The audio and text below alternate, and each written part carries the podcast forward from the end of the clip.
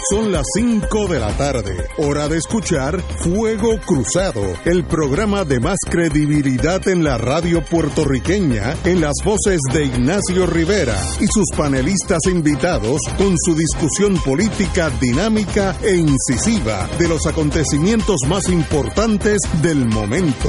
Fuego Cruzado comienza ahora.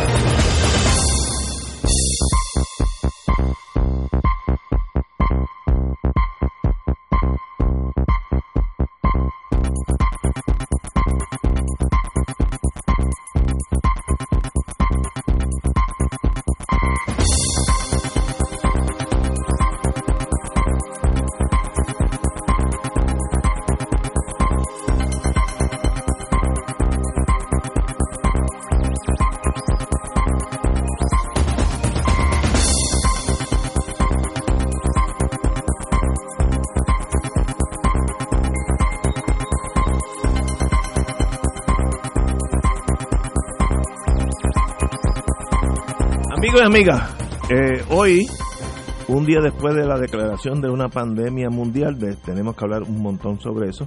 Hay, hay noticias y noticias, especulaciones y especulaciones, eh, pero vamos a, tenemos uno, tenemos aquí la, una de las integrantes de Fuego Cruzado, aunque ella dice que no puede porque está en el mundo político, sigue siendo.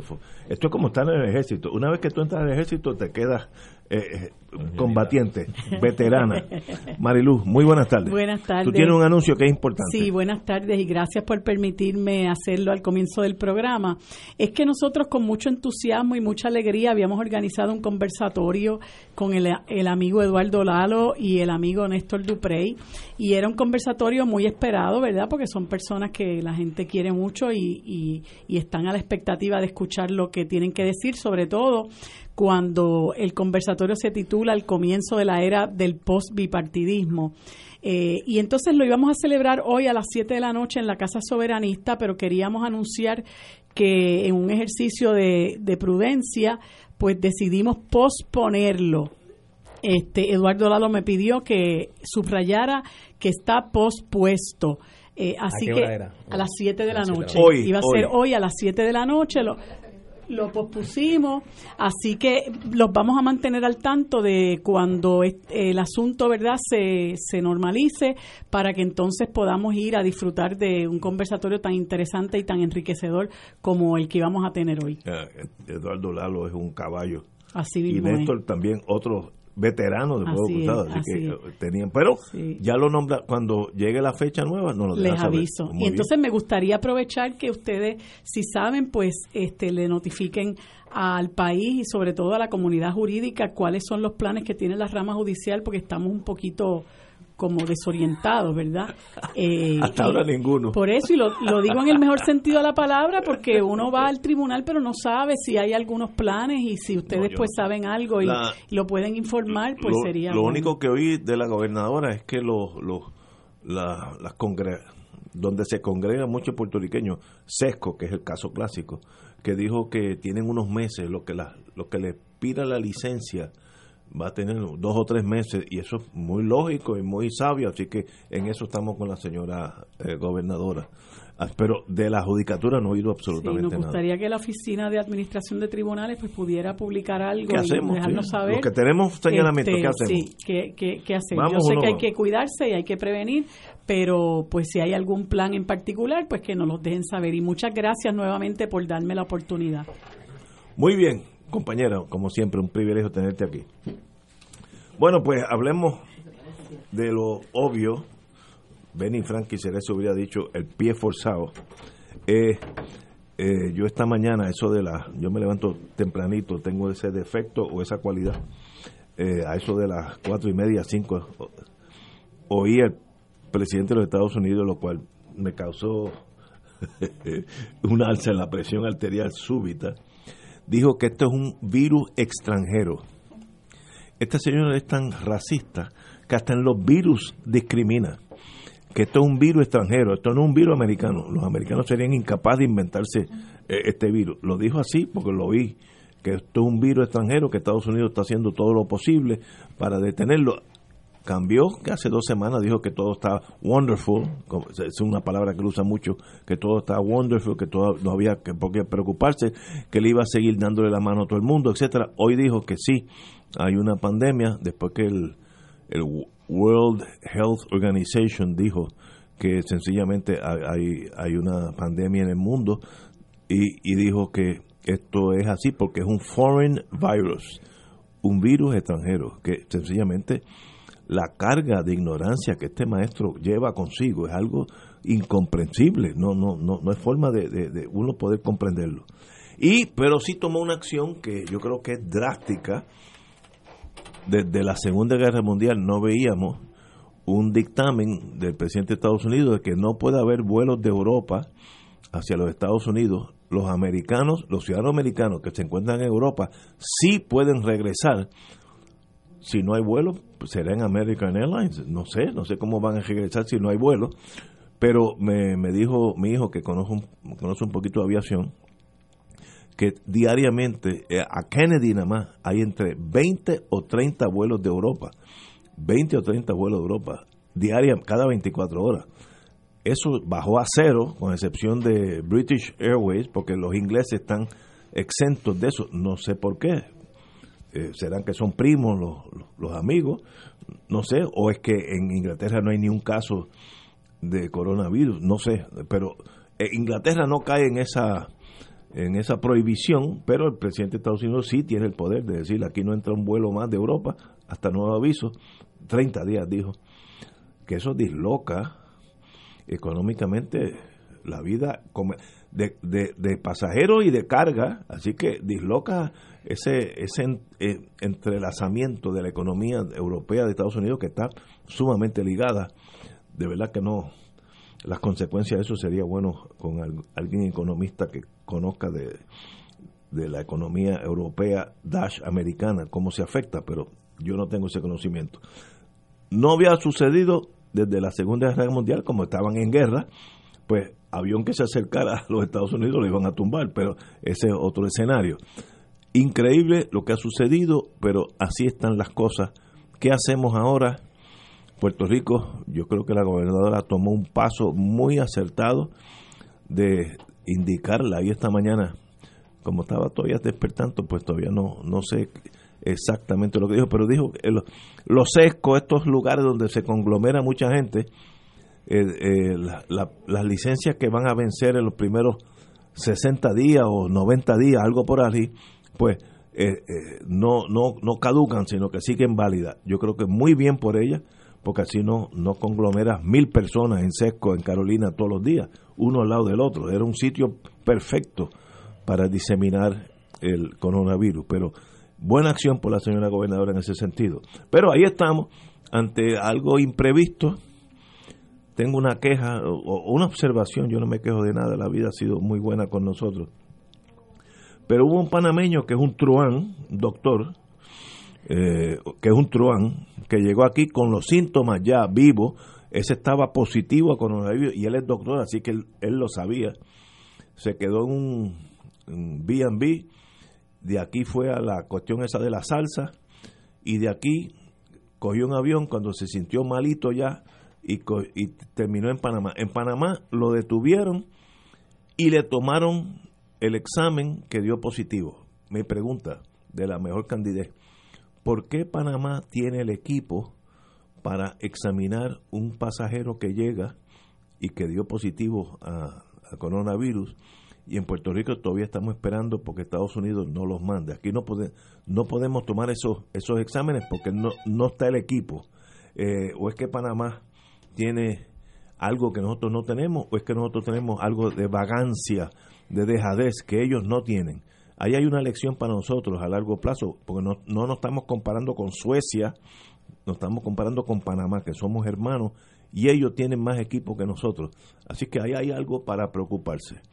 Don Arturo Hernández, muy buenas tardes. Buenas tardes, Ignacio. Espero, espero que tú no estás pensando volar a Europa en estos días? no, Italia.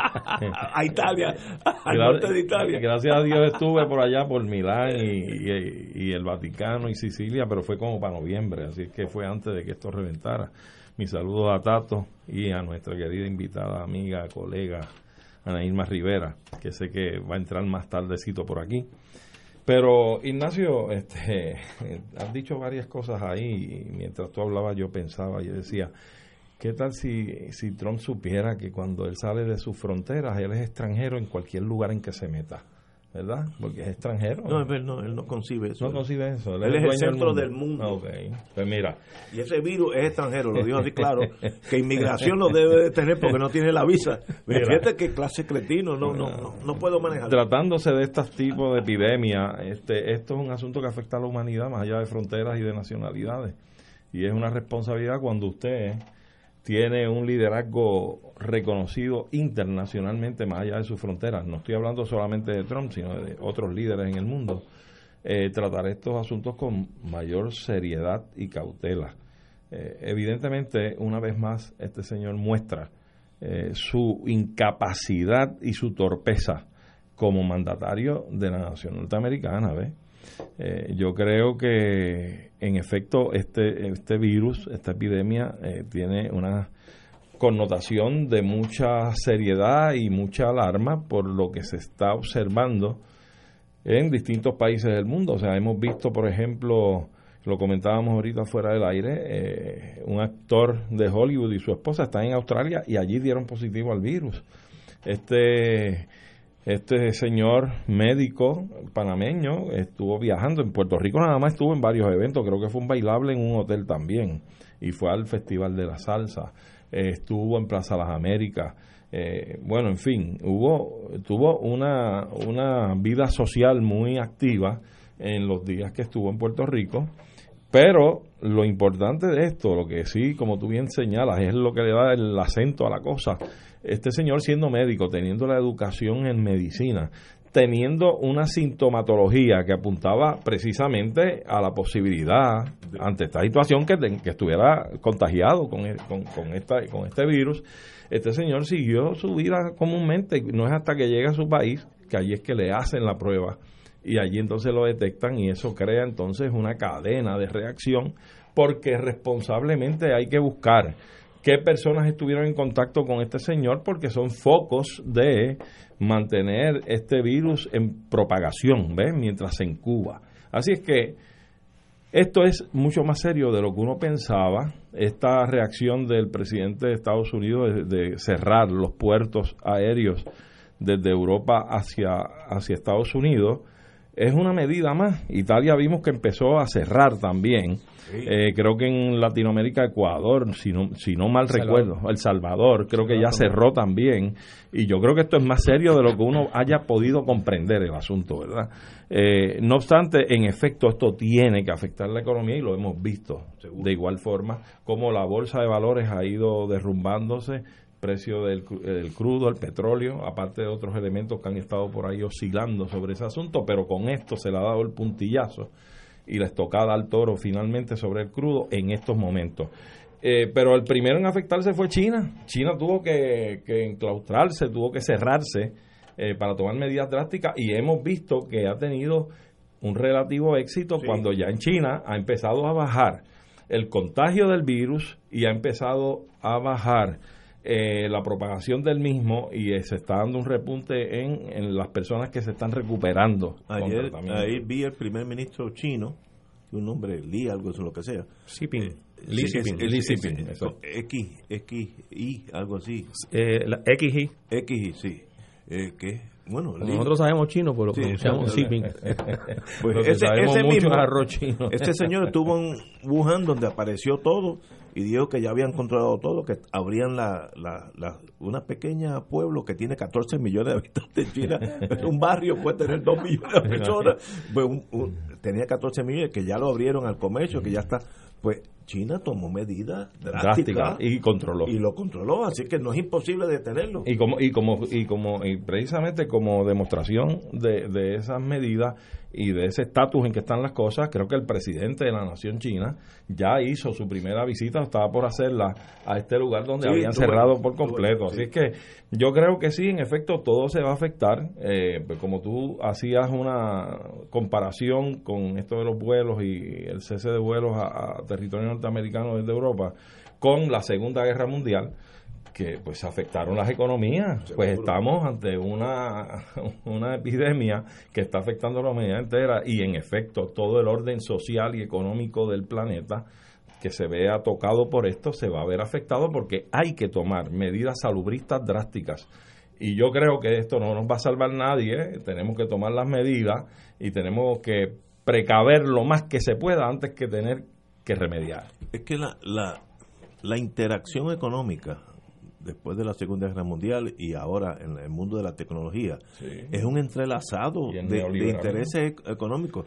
Hace como tres meses, yo tengo dos carros, pues a uno de ellos se le cayó una bombillita de atrás, una, una sangana, y yo fui, un carro americano, yo fui a, la, distribuidor, mire, se me cayó esta bombilla. Ah, no, pues no, mire, una, una cosa sencilla. Muy bien, pues eh, para la semana que viene lo tenemos. Digo, muy bien, viene de Estados Unidos. No, viene de la República Checa. Una bombillita para un carro americano. ¿Sabe? Así de, de, yo creo que es positivo, que el mundo empieza a funcionar como una unidad. Y si los checos producen una bombillita más más barata que Detroit, pues la hago en, la República Checa. Ahora, si tú paras, la, de momento viene con un machete y paras todo, cuando se me rompe esa bombillita ahora, me quedo sin la bombillita hasta que se genere. así que, sea, y eso aplica a la medicina, eso aplica a todo en la vida, el conocimiento técnico, tecnológico de las computadoras. el mundo es una unidad económica y aquellos que nosotros éramos totalmente independientes, un imperio que no dependía de nada, eso ya no es correcto. Ya no tiene bandera ni nación el capital. Yo creo que es positivo en el, sentido mundial, pero vamos paso a paso. Vamos a una pausa y regresamos con Tato Rivera Santos. Tomamos excepción. Fuego Cruzado está contigo en todo Puerto Rico. Se acerca la temporada de pago de contribución sobre ingresos, el famoso Tax Season. En RJBB and Associates te asesoramos para que al crear tu cuenta IRA tengas la mejor IRA del mercado. Así obtendrás la deducción contributiva que te permite la ley con el instrumento financiero de mejor rendimiento del mercado con garantía de principal. No lo dejes para el 15 de abril. Llámanos para cita y orientación al 787-691-2899 o al 505 1891, proveyendo tranquilidad, transfiriendo tu riesgo. 787-691-2899 o 505-1891. Ante la posibilidad del inicio de una cadena de contagio con el coronavirus, el uso de medidas básicas de prevención serán de gran importancia para todos. Mantenga distancia de personas ya contagiadas o sospechosas de estarlo. Estar en áreas cerradas con ellos podría ser de alto riesgo. Manténgase informado de fuentes oficiales médicas y de salud pública para no crear confusión. Protéjase del coronavirus y otras enfermedades transmisibles. Este mensaje es una aportación de servicio público de la Asociación Médica de Puerto Rico, Clínica Borinquen Medical Services y esta emisora. Radio Paz te ofrece el mejor motivo para levantarte temprano y disfrutar el comienzo de un nuevo día de lunes a viernes con Enrique Liboy y Radio Paz en la mañana. La dosis perfecta de noticias, deportes y éxitos musicales de todos los tiempos humor y curiosidades, calendario de actividades y tus peticiones musicales por el 787-300-4982. Conéctate con el 810 AM de lunes a viernes con Enrique Liboy y Radio Paz en la mañana. Recientemente se dio a conocer el mensaje del Papa Francisco referente a la Jornada Mundial de las Comunicaciones Sociales a llevarse a cabo el próximo 24 de mayo, solemnidad de la Ascensión del Señor. El Santo Padre reflexionó sobre la narración e importancia de las historias en la vida de los hombres, destacando que la jornada se desarrollará bajo el tema para que puedas contar y grabar en la memoria. La vida se hace historia. Como destacó su santidad, necesitamos respirar la verdad de las buenas historias, historias que construyan, no que destruyan. Caminemos con paso firme hacia el éxito de esta jornada el 24 de mayo. Y ahora continúa Fuego Cruzado.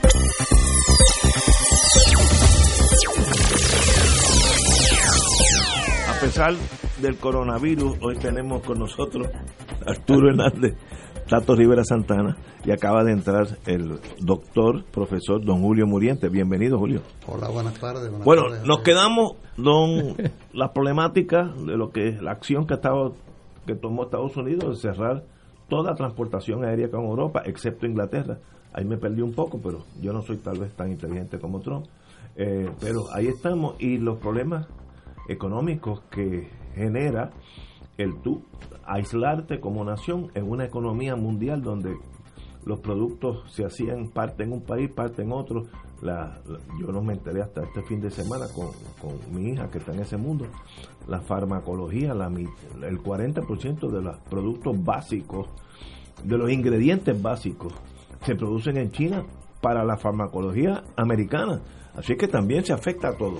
¿Qué hacemos? ¿Qué se puede hacer? Panamá ya dio un, caso de un, de un panameño que estuvo aquí, fue una fiesta de la salsa, estuvo en un B&B, estoy seguro que no lo estuvo, si yo fuera detective, él no estuvo solo desde que llegó hasta que se fue, tuvo compañía, sean masculinas o femeninas o lo que sea. Así que esas personas son positivísimos para, para, para este virus. Si yo fuera departamento de salud, yo estaba buscando a quién vio, dónde se quedó. Si lo están haciendo o no, ya sabremos. Tato. Pues mira, Ignacio, Arturo, Julio, que ahora se incorpora, y, Ana Irma, que está ahí en, la caja de bateo para llegar ya mismo. En el bullpen calentando. eh, pues ustedes han, comentado buena parte de, lo que son los asuntos principales de este tema de, del coronavirus y las distintas reacciones que se le han dado al mismo en, en distintos países. Eh, y se destaca naturalmente por, por, por, el impacto negativo que tiene la postura que asumió el presidente de Estados Unidos y el gobierno de Estados Unidos a través de él. Al principio, al principio de no darle importancia, ninguna importancia. No, él dijo, él dijo, yo lo oí, eh, esto no afecta a Estados Unidos, all is wonderful, porque es una palabra que él usa cada cinco minutos. Sí, lo, es como el aleluya. wonderful, etcétera.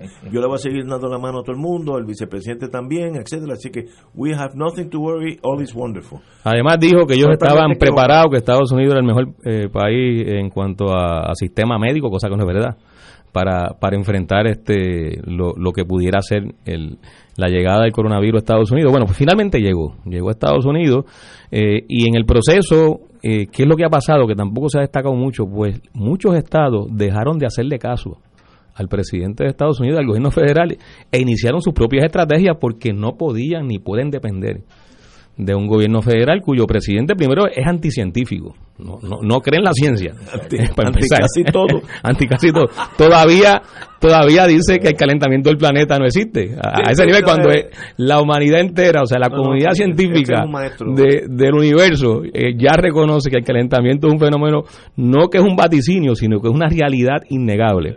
Pues todavía él, él sigue planteando, y obviamente detrás de esto no, no hay solamente eh, las incapacidades y las limitaciones culturales e intelectuales de Donald Trump, eh, sino que hay un pensamiento de un sector en Estados Unidos que sus eh, intereses económicos y sus negocios eh, dependen de que se siga contaminando eh, y no se tomen medidas y políticas para controlar la contaminación y lo que provoca el calentamiento del planeta, que evidentemente es principalmente la quema de combustibles fósiles, eh, que es lo que ha incrementado el, el, calentamiento del planeta y el fenómeno se convierte ya en una realidad que amenaza mucho más que la pandemia del coronavirus. O sea, el, impacto del calentamiento del planeta ya está provocando, está provocando eh, islas que están a punto de desaparecer en el Pacífico. Eh, y se está afectando la, la salud incluso de, del planeta porque hay una serie de cambios que están ocurriendo a nivel, a nivel planetario, valga la redundancia, que tiene consecuencias en los sistemas naturales y todo esto se dramatiza y se, y se proyecta en otra serie de consecuencias y resultados. Bueno, pero ese es el presidente de Estados Unidos y desde luego su respuesta estuvo a tono a lo que ha sido su pensamiento y sus limitaciones, como hemos dicho, intelectuales y, de inteligencia, si, es que se puede utilizar la palabra. Eh, pero entonces, lo sorprendente es que en el caso de Puerto Rico, el gobierno trató de emular al gobierno de Estados Unidos y asumió una postura parecida de, de indiferencia al asunto de, del coronavirus. Eh, se decía y se dijo todos fuimos testigos por los principales portavoces del gobierno, de la gobernadora para abajo, pero principalmente el secretario de salud, las pocas veces que habló, lo que dijo no tenía ninguna relación con lo que estaba ocurriendo a nivel mundial. Bueno, empezó y, a la amenaza que estaba... este Empezó que no había que preocuparse porque no había vuelos vuelo directos de China a Puerto Rico. a San Juan, que eso la, es un cuadrangular. Y luego la, la, e- cerca que está la epidemióloga, la epidemióloga dijo que Italia tenía la incidencia porque estaba cerca de China. O sea que ella no, no, no ha visto ni la serie de Marco Polo este, en Netflix. O sea, eso, desespera porque esa gente son las que corren nuestro destino. Porque si fueran, si, si yo me meto en un restaurante, que lo hago bastante, y voy unos palos con unos amigos, y me lo dice allí un truán, un amigo, pues chévere, pero está diciendo los que corren el país que no hay vuelo de Pekín a San Juan, así que no hay que preocuparse. Eh, el, secretario de Salud. Eh, y luego la otra que si tú llegas a Taiwán, coge a la derecha, ahí está Italia. Entonces tú dices, anda, pero ¿sabes? Eh, ¿En manos de quién es? Y eso es preocupante, porque esa gente nos, nos corre la vida a nosotros cuatro. Bueno, y entonces el, el, el, asunto, el asunto es que si ante un evento hay la posibilidad de prepararse, en el caso particular nuestro y de otros países que todavía la situación no ha llegado a los niveles en que llegó en China, la que ha llegado en Italia, es precisamente ante la pandemia del coronavirus porque se anticipó hace más de un mes. O sea, los países tenían, siendo generosos, porque el, el, asunto surge hace más de dos meses, pero realmente los primeros informes de China donde dicen esto es una cepa nueva del coronavirus, este, que tiene una, una manifestación distinta, que el nivel de contagio es mucho mayor que el de las otras cepas, este, que no hay vacuna, o sea que, que no hay forma de, de prevenirlo desde el punto de vista de, de, vacuna, que lo que tenemos que es manejar, evitar el contagio y entonces eh, responder con el tratamiento adecuado. O sea, todo esto hace más de un mes que se viene anticipando, que se viene anticipando. Eh, y ahora es que el presidente de Estados Unidos reconoce que el evento está ahí porque ya tiene eh, cientos de casos. En el día de hoy ya van por más de mil casos en Estados Unidos. La Organización Mundial de Salud decretó la, la pandemia, entonces ya es evidente que tiene que, tiene que reaccionar. Y entonces aquí ocurre eh, igual. Pero entonces lo, lo peor en nuestro caso, Ignacio y amigos y amigas, eh, tanto lo que está aquí como lo que están escuchando, es que nosotros estamos a ciegas por el, la limitación del colonialismo. O sea, aquí el colonialismo ha salido eh, en, en, plenitud eh, de expansión absoluta. Estamos a ciegas, todavía no se sabe, porque todavía no han llegado los resultados de las pruebas que se envían al CDC, cuando otros países ya tienen eso resuelto. Panamá llegó el doctor este Truán y allí mismo le tomaron el examen y allí mismo dio y en Panamá hicieron y, entonces aquí todavía no se sabe las pruebas que se hicieron el jueves pasado. ¿qué tiene Panamá que nosotros no tenemos la soberanía. La soberanía y, y no tiene la dependencia. me, han dado un martillazo. La soberanía y tiene una política salubrista propia. Y no tiene la dependencia de que, que, domine Puerto Rico Panamá y, está mejor que nosotros puede tomar los exámenes. en Alemania, bueno, estas son cosas que ya se han dicho en Alemania, están haciendo de la prueba a la gente por servicarro. Mira, y de 382 camas disponibles, de 382 camas disponibles para atender estos casos. Solamente hay 150 que se pueden utilizar porque las otras están ocupadas con otros pacientes. que ya están Esa es la realidad que tenemos hoy en día. Entonces, fíjate que, que teníamos tiempo para prepararnos. Más tiempo el que tenemos, eh, y, esto es una frase que se la tomo prestada al compañero Julio Muriente, que que tenemos cuando nos anuncian un huracán. O sea, cuando nos anuncian un huracán tenemos como una semana, una semana y media, desde que se forma al sur de las islas de Cabo Verde, si se forma en el, en el Atlántico, este, hasta que nos amenaza nuestra región, tenemos como una semana y media para prepararnos. Aquí hemos tenido mes y medio y ahora es que se anuncian unas medidas, pero nuevamente sin información sobre cuál es realmente la condición de contagio en Puerto Rico, porque no tenemos la capacidad de hacer las pruebas por, por la realidad colonial y la realidad de la dependencia de, de esa mentalidad colonial que está intronizada en nuestros principales eh, dirigentes gubernamentales, que dependen todo de, de, lo que le diga un funcionario del gobierno de Estados Unidos. Yo ya escuchamos a la gobernadora decir, y le hablé fuerte. Ah, sí, sí. Y, me dijo que sí, que le iba a tener disponible. Lo mismo que le dijeron el, la semana pasada. Pero esa es una, esa es una manera más de cómo los americanos y todos son andamiajes están tratando reiteradamente a Puerto Rico con desdén y, con desprecio. Y esto es repetitivo, porque lo mismo pasó con el, con el asunto de los sismos. Me da sentimiento. O sea, cuando empiezan los sismos el 28 de diciembre del año pasado en Puerto Rico, estuvimos varias semanas también a ciegas, porque no teníamos lo, La, la, capacidad institucional para llevar a cabo las investigaciones y los análisis de lo que estaba ocurriendo en el área sureste de Puerto Rico eh, por las limitaciones institucionales porque no se asigna el presupuesto necesario a la red sísmica pues están trabajando con lo que tienen pues con lo que tienen no pueden hacer el, el trabajo que del cual depende una sociedad y unas agencias del gobierno para poder tomar decisiones y establecer las políticas públicas a favor de la ciudadanía. Pues estamos repitiendo estos eventos como también ocurrió con el huracán María, y con el terremoto. Estamos en la mismo síndrome. Estamos a ciegas. Vamos a una pausa y regresamos con el doctor Muriente. Vamos a una pausa, amigos. Fuego Cruzado está contigo en todo Puerto Rico. Restaurante Marisquería Reina del Mar, donde se come el mejor marisco fresco y los mejores precios del mercado. Festival de langosta fresca, dos libras en su plato por 39.95 y un acompañante. Venga y pruebe los deliciosos langostinos de roca preparados al ajillo o en salsa de brandy y espinaca. Un plato exquisito, variados cortes de pescado, carnes exóticas y ensalada de mariscos. Disfruta de la deliciosa paella y una extensa carta de vinos. Diariamente ofrecemos serenata de bacalao y cabrito guisado deshuesado. Cocinamos con ingredientes frescos para realizar el sabor gourmet internacional y un toquecito criollo. Restaurante y marisquería Reina del Mar. Ambiente elegante y familiar con atenciones de primera. Abierto de lunes a viernes y domingos desde las 12 del mediodía. Localizado frente al Centro Judicial y Estación Piñero del tren en Atorrey. 754-9933. Contamos con ballet parking y abierto días feriados. Escucha los sábados a las 5 de la tarde para servirte un programa del Colegio de Profesionales del Trabajo Social de Puerto Rico con los temas de interés a la comunidad. Recuerda, los sábados a las 5 de la tarde para servirte por Radio Paz 810.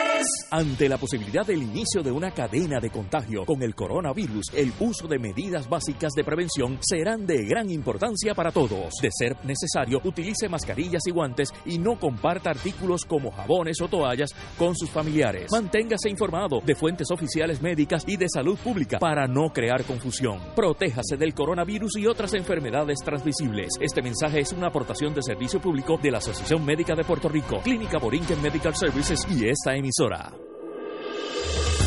Fuego Cruzado, el programa de más credibilidad en la radio puertorriqueña, es ahora la tribuna abierta de análisis noticioso, con diversas perspectivas que exploran el trasfondo de lo que acontece a diario y cómo nos afecta. Escucha Ignacio Rivera y sus panelistas invitados de lunes a viernes en Fuego Cruzado en transmisión diferida a las 10 de la noche por Oro 92.5 FM. Y ahora continúa Fuego Cruzado.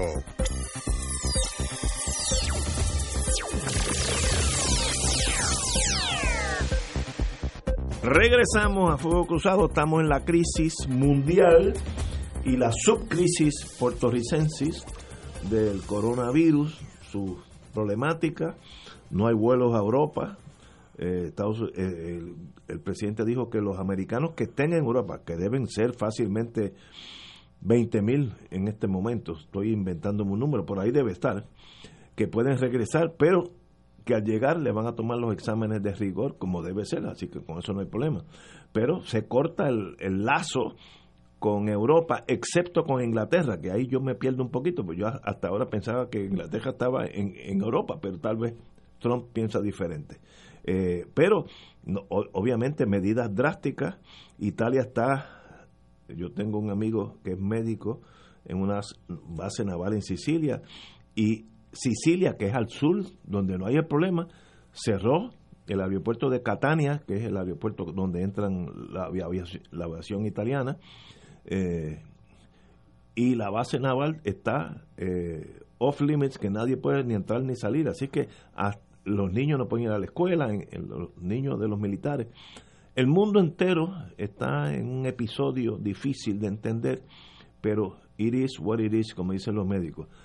Doctor Muriente. Sí, buenas tardes. A las órdenes, compañero.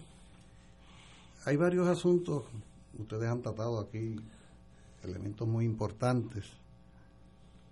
Creo que primero que todo es impresionante a las alturas del siglo XXI la vulnerabilidad planetaria, Buen la fragilidad del planeta. Buen punto. Tantos cohetes y tantas bombas atómicas que hay en los arsenales. Y satélites. Y satélites que llegan hasta Plutón. y resulta que un virus como este, que se distingue más que por la cantidad de personas fallecidas, por la capacidad de contagio que tiene, porque las cifras, si vamos a la estricta aritmética, las cifras de los fallecimientos realmente no es tan altísima si lo comparamos con otras, eh, con otras virus y otras enfermedades.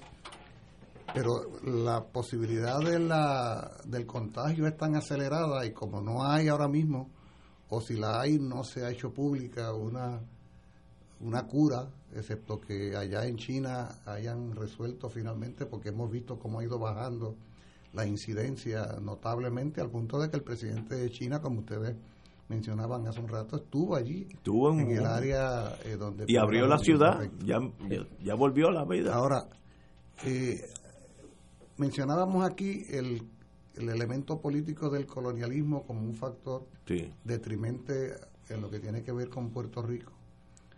Eh, los amigos y amigas Radio Escucha escucharon ayer y han venido escuchando el concepto pandemia. Pan es un prefijo que quiere decir todo, ¿no? Mm. Quiere decir todo el planeta está sufriendo esto. ¿Qué institución es esa que anuncia con toda la credibilidad del mundo que el planeta y la humanidad enfrentan una pandemia? Pues esa organización se llama Organización Mundial de la Salud, la OMS ¿Qué cosa es la OMS? La OMS es una rama de la Organización de Naciones Unidas, como la UNESCO, por ejemplo, que atiende los temas relacionados con salud precisamente. ¿Quiénes pertenecen a la OMS? Pues la OMS tiene 193 países que pertenecen, que son los mismísimos países que son los miembros de la Organización de Naciones Unidas. Y Puerto Rico pues Puerto Rico no es miembro de la Organización Mundial de la Salud, porque Puerto Rico no es un Estado soberano que tenga un escaño en la ONU. De manera que nosotros estamos a expensas de la información que nos llegue, ya sea por los medios de comunicación de masa, o ya sea porque se tome alguna iniciativa, si se la tomara, el gobierno de Estados Unidos para divulgar los acuerdos de la Organización Mundial de la Salud. En otras palabras, nosotros estamos en una evidente desventaja en el manejo de la información, de los análisis, de las propuestas e incluso de los recursos que la OMS pone a la disposición de la humanidad para enfrentar situaciones como la que estamos viviendo. A eso se le llama también colonialismo, precisamente, esa imposibilidad de nosotros vincularnos al mundo a la hora de enfrentar problemas. Mencionábamos hace un momento, José mencionaba la coincidencia, y más que la coincidencia, la comparación con el tema de calentamiento global y cómo eso termina siendo todavía más terrible por el impacto que va teniendo a nivel planetario, pues tampoco participa Puerto Rico en las reuniones que durante los pasados años se han venido desarrollando eh, para enfrentar este problema e incluso peor todavía porque somos colonias de este país que ha rechazado participar en esas reuniones porque como bien se señalaba acá, en esa mentalidad anticientífica argumenta de que el calentamiento global, el cambio climático, esos conceptos son inventos de los enemigos de la economía de Estados Unidos. Fíjate que fíjate cómo la situación colonial nos pone a nosotros de espalda a espacios mundiales muy diversos políticamente, pero que reconocen que hay que unir voluntades para enfrentar problemas, en este caso salud, ambiente, que es como decir la misma cosa. Una incide en la otra. Porque en el caso de ambiente, además, llamo la atención al siguiente hecho. Como la Tierra es esférica, ¿verdad? Nos han dicho que es redonda. Hay una parte del planeta donde los rayos solares dan perpendicularmente todo el año. A esa zona se le llama zona intertropical. Son los 23-27 grados al norte y al sur del Ecuador. Puerto Rico está a 17 aproximadamente en el trópico de Cáncer. Pues esa zona, la zona de calor y energía permanente, es la zona de la vida. Es la zona donde vamos a encontrar en todo el planeta la mayor cantidad de especies animales y vegetales. Interesantísimo. Y es la zona y es la zona donde más posibilidad existe de que un virus se mantenga no dos o tres meses al año, sino todo el año. O sea, nosotros estamos ubicados en una zona de alta peligrosidad en lo que tiene que ver con el manejo de situaciones como las que vivimos en este momento en todo el planeta. Si no reconocemos eso, probablemente estaríamos subestimando en el mediano o largo plazo las consecuencias que pudiera tener toda esta situación. Y, termino mi pensamiento eh, retomando algo que Tato mencionaba, una expresión, la de incapacidad institucional. Eh, no hay duda de que eh, el gobierno de Puerto Rico ha hecho alarde olímpico de incapacidad institucional. ¿Sabe qué es lo que me preocupa a mí, francamente? Que haya algo más que incapacidad institucional. Porque la mediocridad a última hora podemos encontrarla aquí o allá por falta de formación, eh, por incomprensión de la tarea que le fue asignada. Pero yo siento que, y aquí hay una constante, ustedes lo mencionaban, hay una constante que la hemos visto en Irma y María, la hemos visto con los sismos y lo hemos visto ahora con el coronavirus. Y es que así como se muestra una gran incapacidad institucional, es evidente el desdén, la indiferencia. De Estados Unidos hacia nosotros. No, no, estoy hablando en el caso particular de la administración del gobierno de Puerto Rico. Que también hay que sumarle la de Estados Unidos. Ah, bueno, no, no, no, ya, lo decía. Ya, que lo trajo no, claro, que sí. están dando duro hoy ustedes no, tres. No, no, pero es que, es que, ¿sabes qué pasa? Que esto va más allá esto va más allá de, lo que te pueda gustar o disgustar a ti una administración gubernamental, porque se supone que haya unas responsabilidades ministeriales de un gobierno que puede que no sea el gobierno que a ti te gusta, pero que en todo caso eh. tiene unas responsabilidades. A eso yo digo, ¿Eh? Julio, que, pues esto raya en la negligencia del cumplimiento del deber. Ahí es a lo que voy, que va más allá, pero en el caso de Puerto Rico, en el caso de Puerto Rico, esa incapacidad institucional que se ha demostrado con María, los sismos y el coronavirus, viene acompañado de un desdén, de un cinismo, de una indiferencia.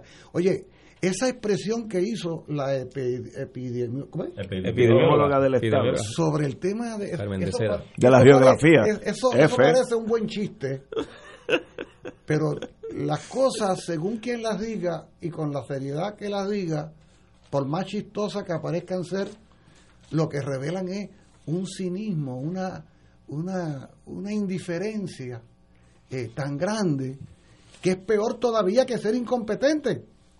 Pero peor, peor aún, yo quiero acotarte, Julio, que todo lo que tú señalas que es tan acertado lo que dices, a mí me causa pavor si además adquiere otro ingrediente, que es el estratégico político partidista, de desquebrajar las estructuras del Estado, las respuestas que debe dar el Estado, para crear una psiquis en la masa colectiva de que la única salvación es abrazarnos a quien nos puede proveer. ¿eh? Lo que pasa es que se han encontrado con la piedra de frente que nos están maltratando también. Por eso han ocultado últimamente el refrancito aquel de que lo que nos salva es la estabilidad. Al principio de los huracanes lo sacaron y lo decían. Después del desdén y del desprecio norteamericano al país, han ocultado la expresión de que lo que nos salva en una situación como esta es la estadidad. Y eso sí me preocupa, que esté detrás de ese elemento de querer desmantelar el país para abrazar esa causa. Y, tú y finalizo, planteando, porque tú lo señalabas, Ignacio, eh, yo también había reaccionado como tú y no entiendo cómo es posible, cómo es posible que... me alegra que yo no soy el único. Oye, no, lo que pasa es que ya aquí nadie se le ocurre decir que somos un país de primer mundo. No, no, eso, eso ya, pasó. Eso pasó después de María y los sismos. La carretera. pero, oye, pero uno no acaba de entender cómo es posible que para tú tener los resultados de un laboratorio sobre un asunto tan delicado, tan sensible, tan vital, tú tengas que sentarte a esperar que en algún lugar de Estados Unidos te manden unos resultados.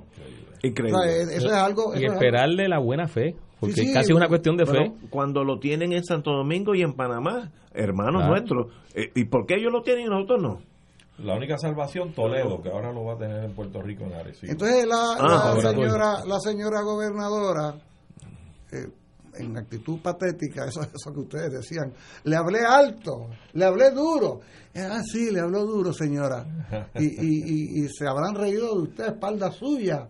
¿Ah? O sea, ¿qué, es lo que usted está queriéndome decir? ¿Que usted tiene mollero para enfrentar a esos señores?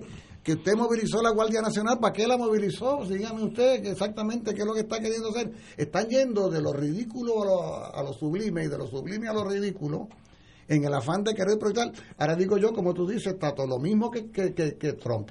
O sea, han pasado de la indiferencia total, de que eso para, pasa por allá lejos, pero aquí no, a entonces ahora hay que movilizar tierra y tierra. Ya tú ves a Trump alterando toda la situación que ustedes con certeza señalaban la consecuencia económica que tendrá en el mediano y largo plazo todas estas decisiones. Eh, pero ciertamente hay un manejo, hay un manejo dislocado que provoca incomodidad, pero sobre todo provoca extraordinaria preocupación, preocupación de que este asunto se esté manejando responsablemente. Estoy totalmente de acuerdo. Tenemos que ir a una pausa, amigos, y regresamos con Fuego Cruzado. Fuego Cruzado está contigo en todo Puerto Rico. Radio Paz te ofrece el mejor motivo para levantarte temprano y disfrutar el comienzo de un nuevo día de lunes a viernes con Enrique Liboy y Radio Paz en la mañana. La dosis perfecta de noticias, deportes y éxitos musicales de todos los tiempos, humor y curiosidades, calendario de actividades y tus peticiones musicales por el 787-300-4982. Conéctate con el 810 AM de lunes a viernes con Enrique Liboy y Radio Paz en la mañana. Te invitamos todos los domingos a la una de la tarde por Radio Paz 810 AM y los sábados a las 7 de la mañana por Oro 92.5 Cuidando la Creación con la hermana Lisi y sus colaboradores. Entrevista, mensajes educativos y dándole voz a grupos que ayudan a cuidar la creación en el mundo. Recuerda por Radio Paz 810 AM una de la tarde, domingo, sábado por Oro 92.5 FM a las 7 de la mañana. Dale una vuelta al mundo los viernes a las 2 de la tarde y repasa las noticias y acontecimientos más relevantes, los sucesos que trascienden límites territoriales y sus protagonistas son objeto de discusión y análisis de nuestro panel. Para ampliar la perspectiva noticiosa de nuestra audiencia, emprende una vuelta al mundo, cada viernes comenzando a las 2 de la tarde por...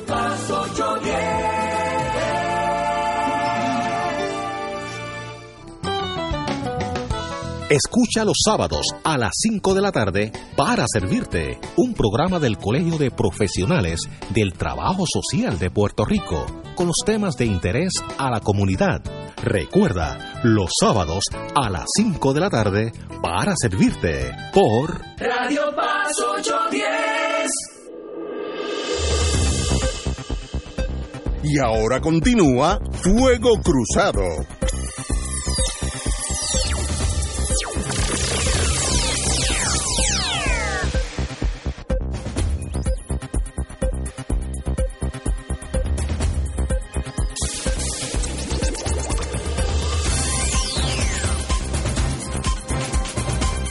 Regresamos, amigos y amigas, a Fuego Cruzado. Bueno, señores, esta pandemia va a seguir un ratito con nosotros.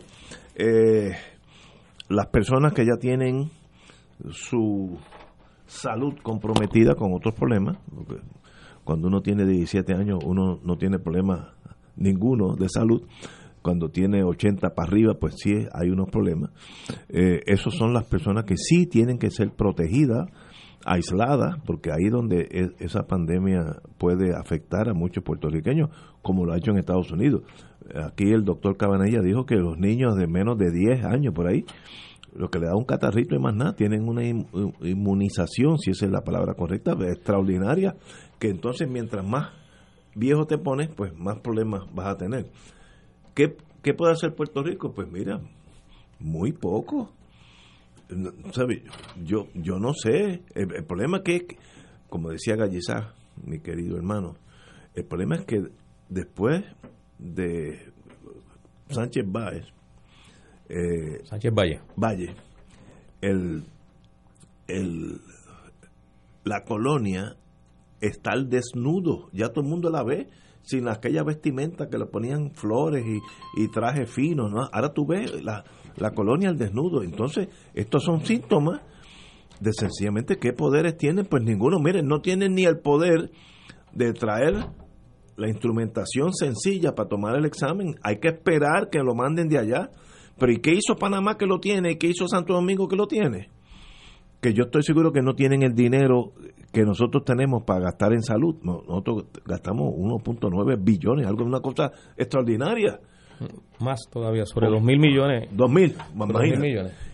¿Y por qué Panamá tiene el equipo médico? ¿O es que alguien allí le interesó solucionar el problema y se movieron y nosotros aquí estamos pensando que si no es FEMA que nos los manda, esperemos.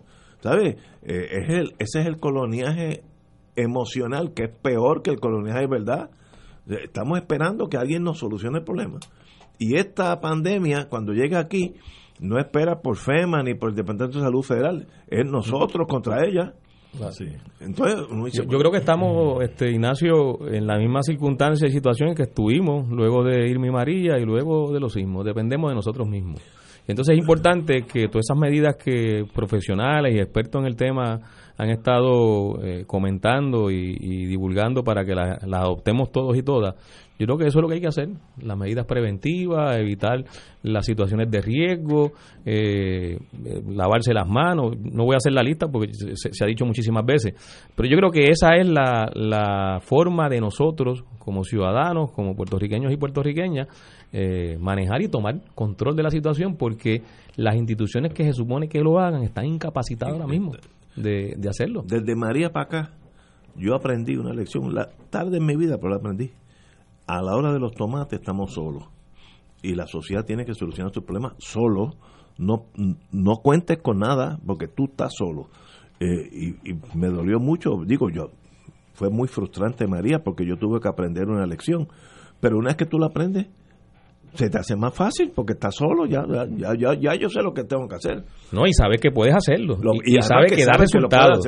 Claro, y que da resultados. Y, y, de la misma forma que, dije, lo, lo, lo, importante en que nosotros asumamos entonces el control, nosotros, los ciudadanos y ciudadanas, también es importante que eh, insistamos, le exijamos a los funcionarios, a quienes dirigen las agencias públicas, que cumplan con su deber o sea, el hecho de que en estos momentos esas instituciones no tengan la capacidad para ejercer debidamente lo que le corresponden hacer, no los deja fuera de la exigencia que tenemos que hacer como sociedad para que hagan su trabajo. Nosotros necesitamos que esas instituciones funcionen, que sean fuertes, que tengan capacidad financiera, que tengan capacidad en cuanto al talento para gerenciar sus distintos eh, servicios y, funciones que tienen que tienen que, llevar a cabo. Nosotros necesitamos ya de una vez y por todas darle importancia a desarrollar ciencia en Puerto Rico, desarrollar investigación, como en un momento en el pasado íbamos encaminados, donde teníamos instituciones que producían investigación. Eh, teníamos el Instituto de, de, Medicina Tropical, donde se, se, producía ciencia.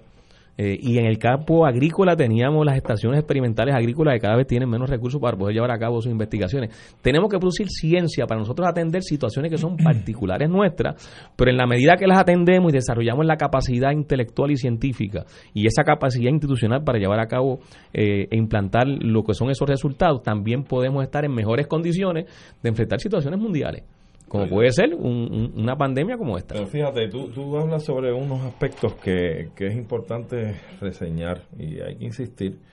Ciertamente, hacer ciencia, tener investigaciones, patentas, etcétera, cuando tenemos una Junta de Control Fiscal que ah. está macheteando cuantos recursos económicos hay. Que va en la dirección opuesta. En dirección opuesta, va cortando y cortando. Entonces, es anticientífica también. entonces, todo esto está insertado dentro de la psiquis que tiene la clase política nuestra y la realidad que existe también en el país. O sea, si tú tienes a un departamento de salud, ministerio de salud en cualquier país hermano nuestro, soberano, que va y realiza y desarrolla una política pública respecto a la salubridad del país. Depende, depende directamente de legislación foránea extranjera, que es el Congreso de Estados Unidos, la legislación federal. Es decir, tienes las manos atadas para tú hacer una serie de desarrollos en política pública de salubridad nacional nuestra por la legislación federal. Entonces tú tienes, y lo ves a diario, cómo estos funcionarios están expensas y pendientes de qué se decide en el CDC, qué decide el presidente, en el Congreso que se aprueba y que se enmienda. Mire, esa es la gran tragedia que tenemos. Y les digo más, vamos a comparar, este es el estatus que tenemos. ¿Cuán diferente sería en la estadidad? Si vamos a tener que depender de la legislación federal.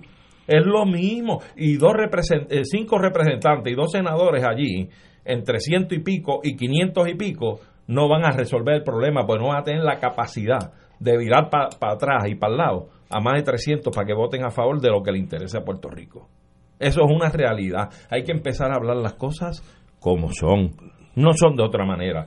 Es decir, aquí tenemos que empezar a concienciar a nuestra gente, nuestro país, de la realidad nuestra, con todos los birretes que tiene, para ir tomando decisiones que vayan dirigidas a resolver de una manera mucho más permanentemente este asunto que está tan arraigado a nuestra situación y nuestra condición política. Esto hay que resolver. Es el coloniaje al desnudo. Es el coloniaje. No, ahora sí que no hay. Eh, eh, no hay disimulo. no, hay disimulo. Y, a mi modo de ver, lamentablemente, para darte la noticia, el federalismo tampoco es la. no me digas eso, no me digas suave, suave conmigo. que, puedo cogerle el virus este en un bajón de presión. Vamos a una pausa, amigo. Fuego Cruzado está contigo en todo Puerto Rico.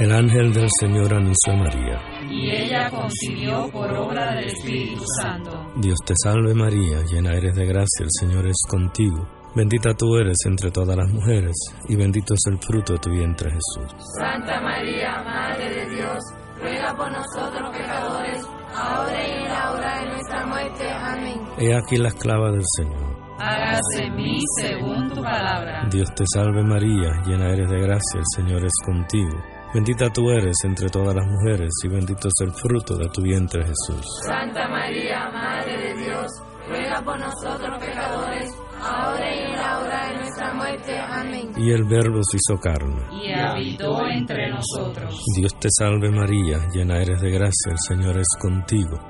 Bendita tú eres entre todas las mujeres, y bendito es el fruto de tu vientre Jesús. Santa María, Madre de Dios, ruega por nosotros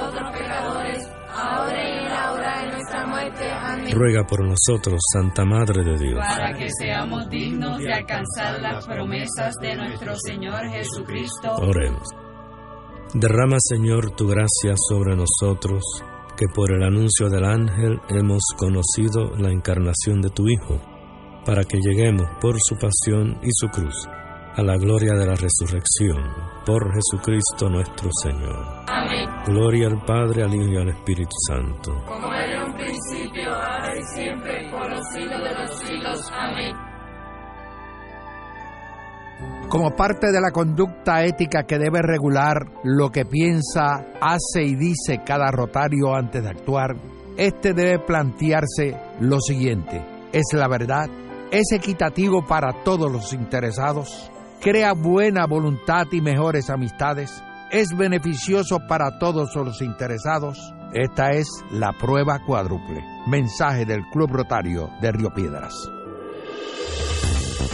Aquí la llama se enciende cada tarde a las 5 porque escuchas Radio Paz 810 AM, WKBM San Juan y retransmite en diferido WOROFM Corozal San Juan, la Casa de Fuego Cruzado, el programa de más credibilidad en la radio puertorriqueña.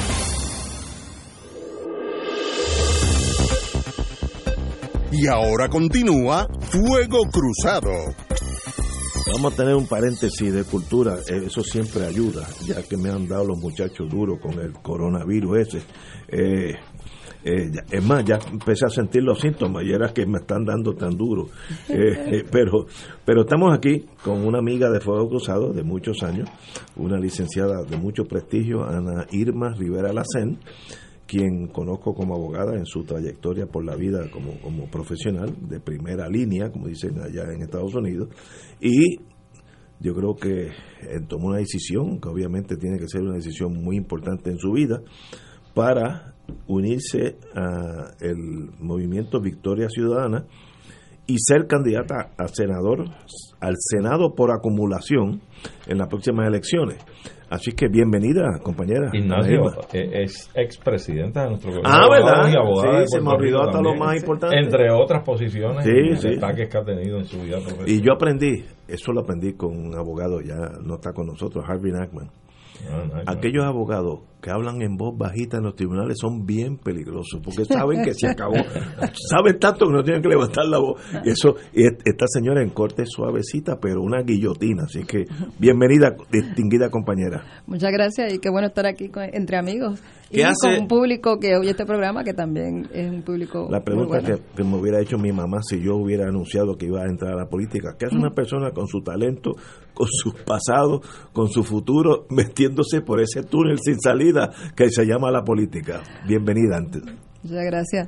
Bueno, esa pregunta me la ha hecho mucha gente, pero yo pienso que, personas como yo, que no estábamos en la política partidista, pero sí en la política en muchos sentidos, decidimos apostar en darle al pueblo de Puerto Rico un instrumento distinto y, para cambiar un poquito ese derrotero, cambiar ese túnel que tú estás diciendo, darle a la gente alguna esperanza. De hecho, eh, ayer cumplimos un año de la presentación oficial del Movimiento Victoria Ciudadana como, una alternativa. Hace un año, en el, allí en el Teatro Tapia, presentamos a Victoria Ciudadana al país. Un año de eso. Un año, mucha gente no apostaba que íbamos a lograr hacer todo lo que hemos hecho en términos de conseguir los endosos eh, para lograr tener la inscripción eh, y tener las candidaturas y, y, y estar ya a punto de presentarnos entonces para las elecciones. Eh, no ha sido fácil, sin duda.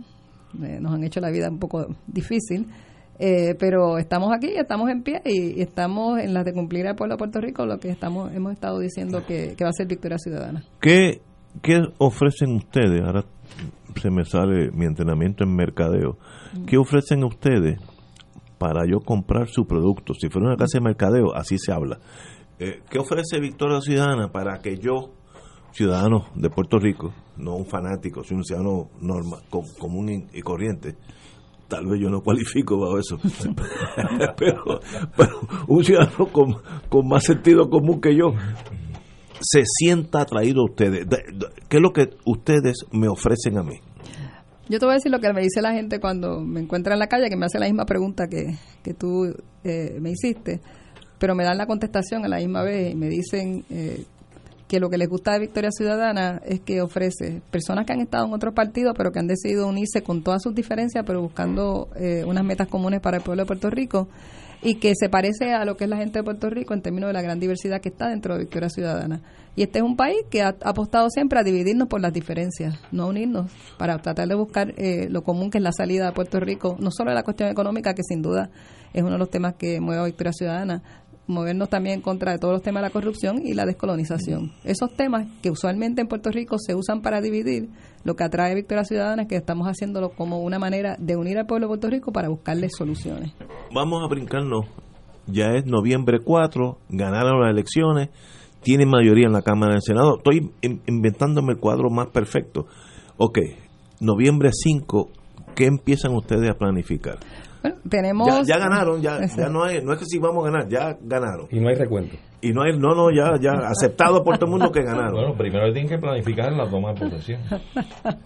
No venga ya ya, hay unos contratos pues ya empiezan a falsear.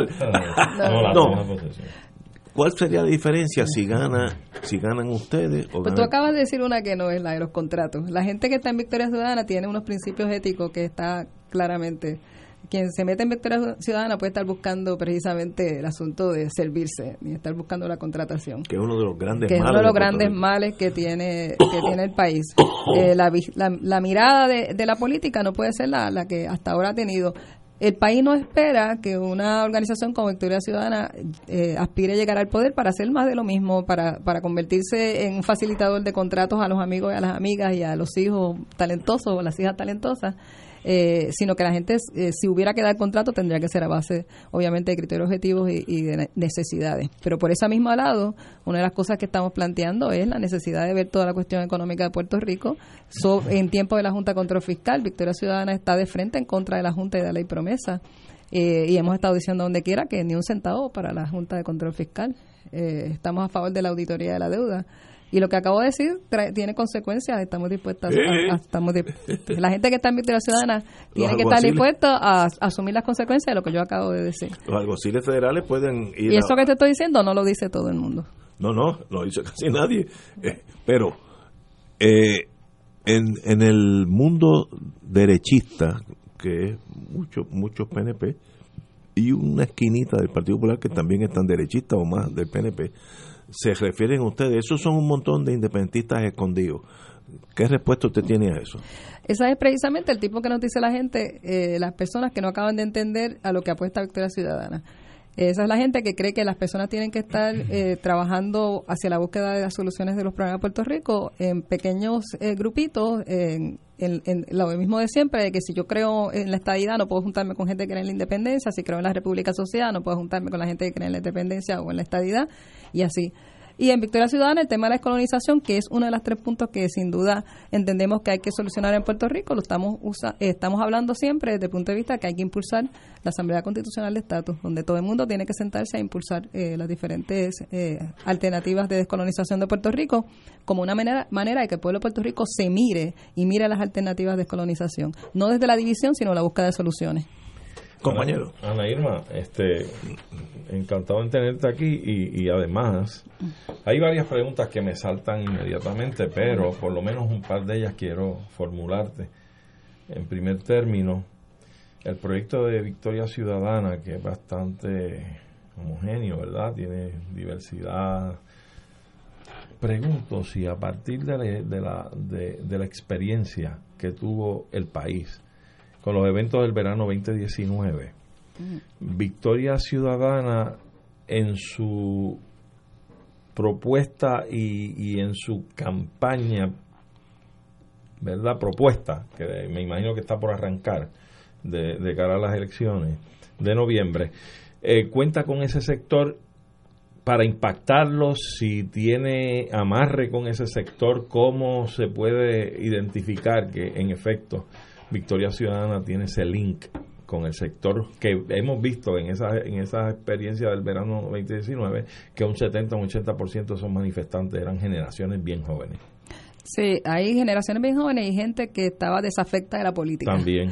Eh, esas son gente que se han acercado mucho a Victoria Ciudadana. De hecho, cuando estábamos recogiendo los endosos, muchos de los comentarios que nos hacían las personas era eh, que se iban a activar con con la política nuevamente para Victoria Ciudadana y seguimos recibiendo ese tipo de apoyo.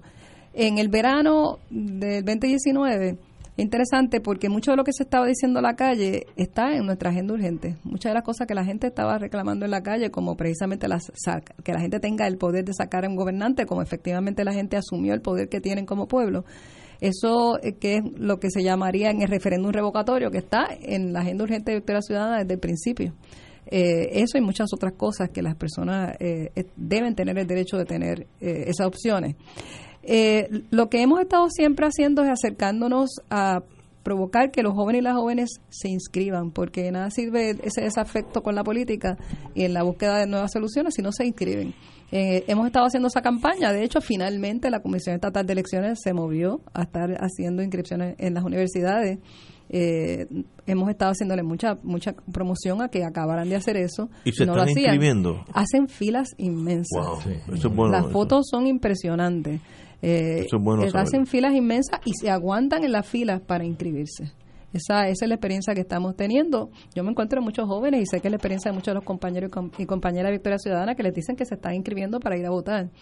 Y igualmente me encuentro gente desafecta a la política que me dice que, que van a activarse nuevamente eh, y estamos hablando de personas que sin duda no están en, en, las edades más jóvenes, eh, pero que están buscando una opción distinta que no sea eh, los mismos de siempre. Así que eso nos coloca una responsabilidad bien grande en los hombros al Movimiento Victoria Ciudadana, no solamente de decir que queremos hacer algo distinto, sino parecernos y actuar a lo que, a lo que estamos diciendo que queremos hacer. Muy bien, entonces te iba a preguntar además que, por un lado, sabemos que, que Victoria Ciudadana se ha opuesto a la pretendida enmienda al código electoral que ya aparentemente fue aprobado o evidentemente fue aprobado en Cámara y Senado y aguarda por la firma de la gobernadora y que en efecto, eh, a mi mejor entender, contempla unas enmiendas que son un atentado al ejercicio democrático y a la pureza de la emisión del voto, entre, entre comillas, ¿ah?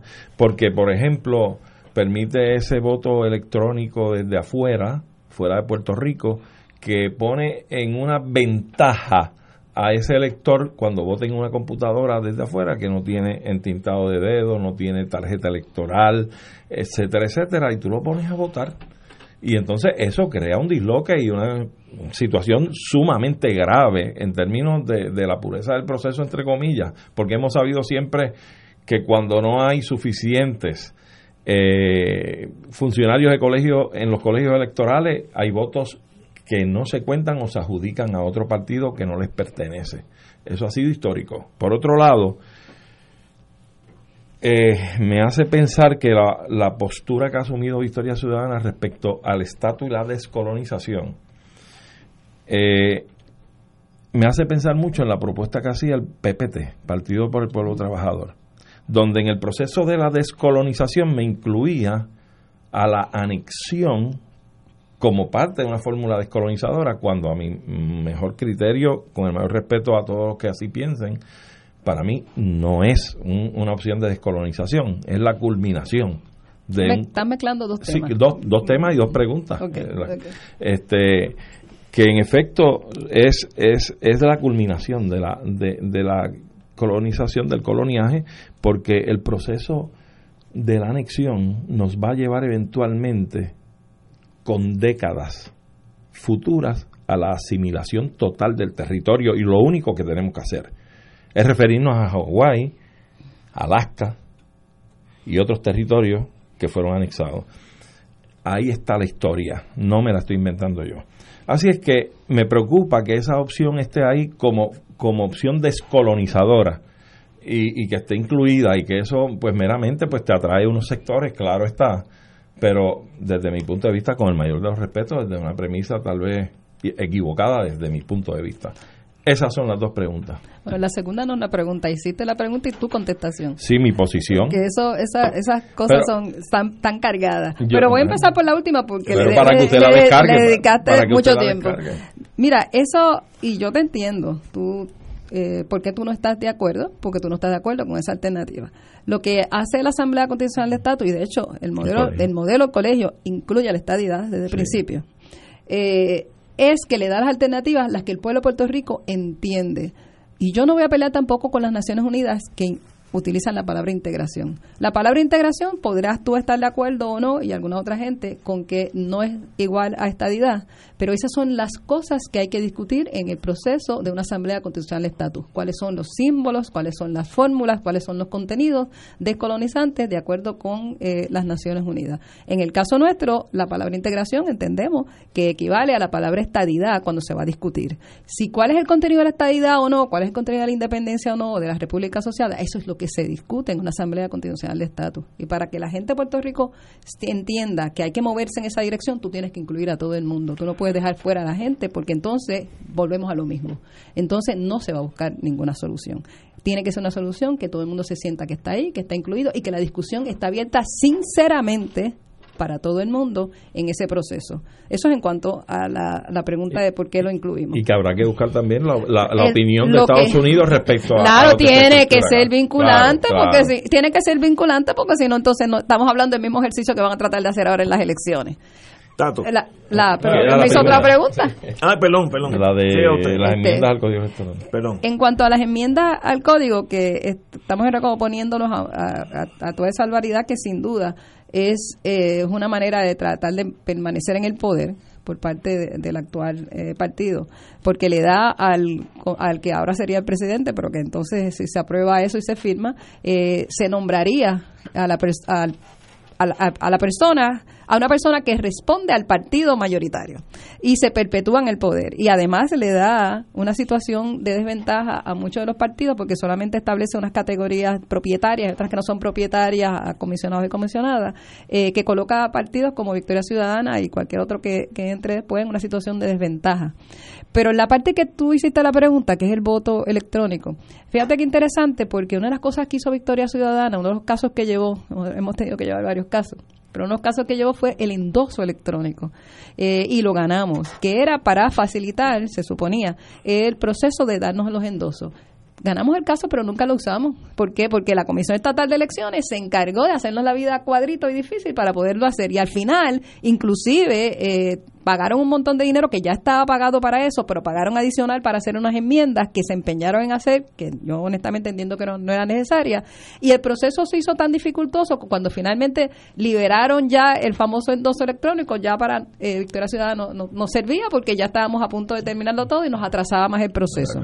Eh, pero lo traigo porque el asunto de demonizar lo electrónico no es el asunto. La lectura del voto es excelente. Exacto, eh, exacto. El problema es que lo que están tratando de hacer y que lo van a implantar, entiendo que eso se quedó eh, de manera eh, provisional para ver cómo funciona, es con la gente que vota ausente y con las personas encamadas.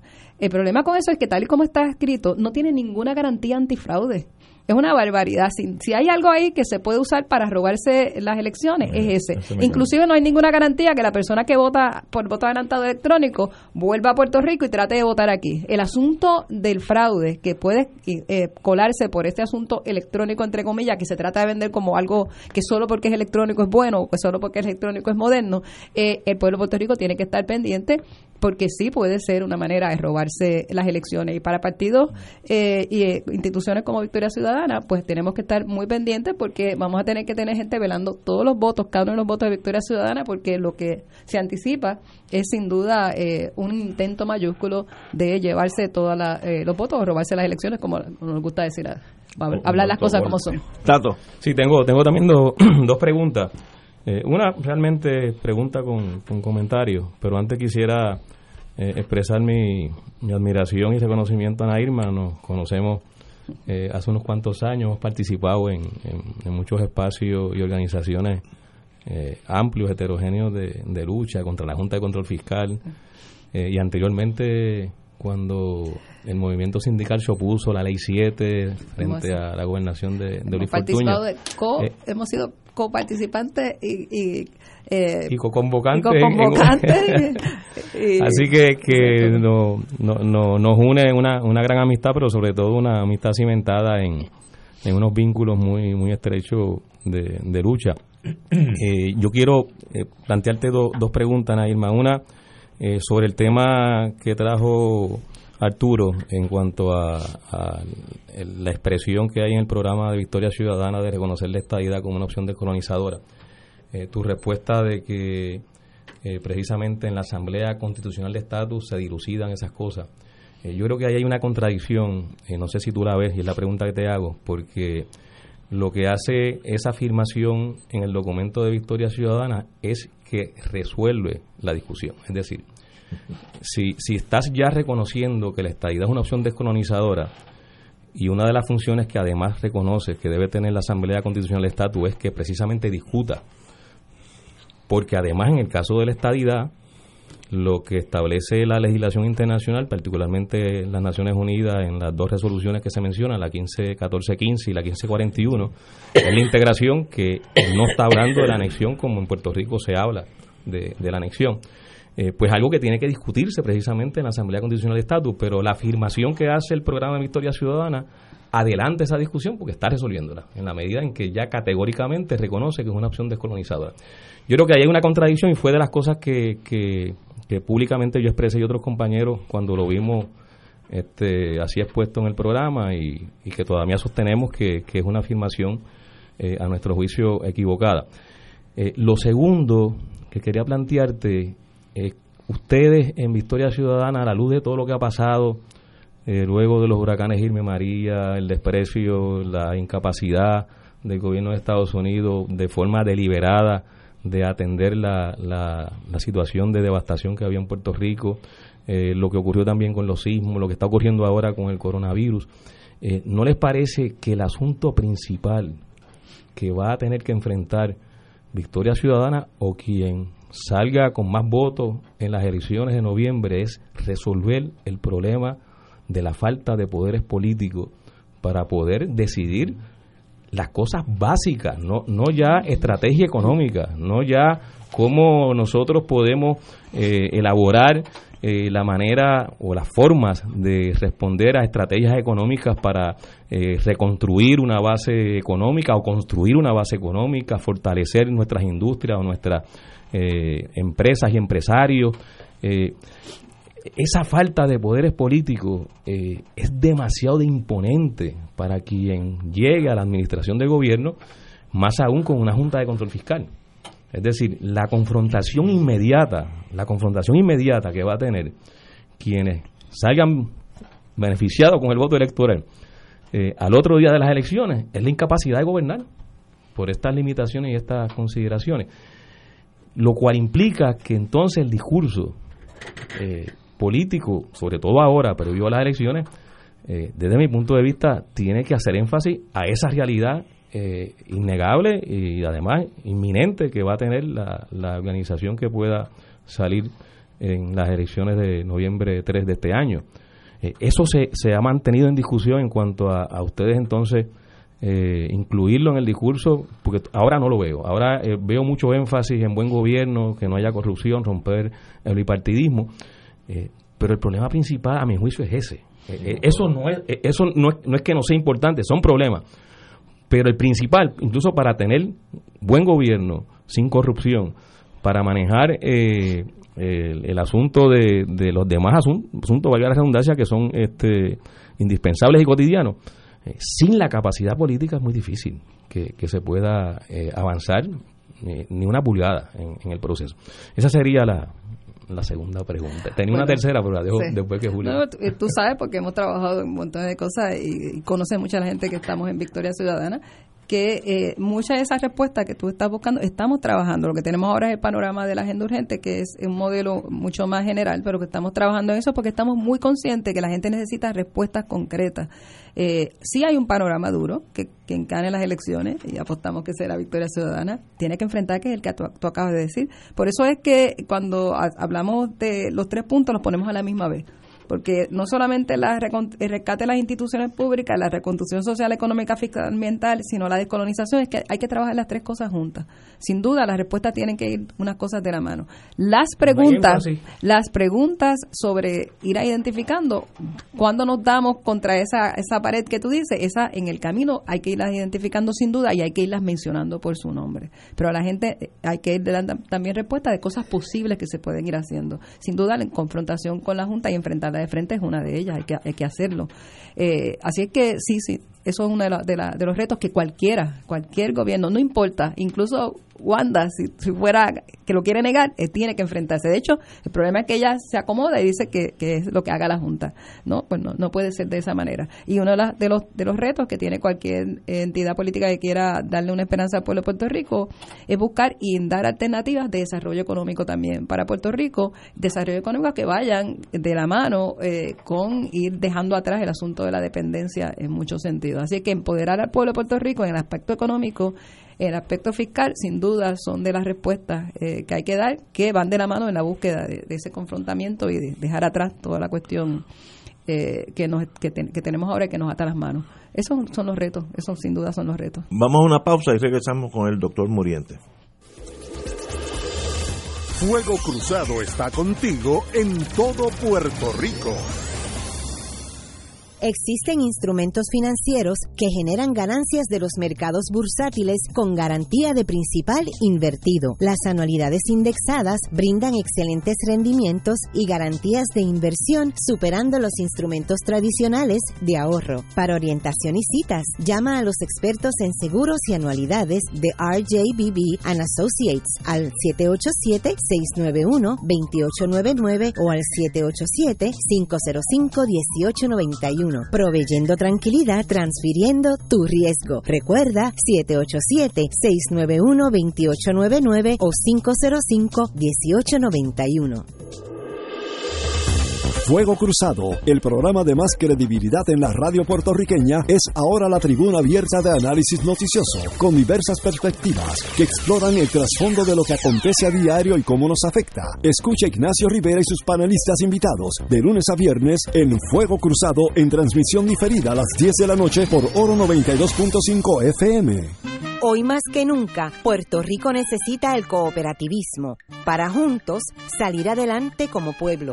Conoce cómo podemos hacerlo. Sintoniza Cooperativismo por Puerto Rico, el programa radial de la Liga de Cooperativas.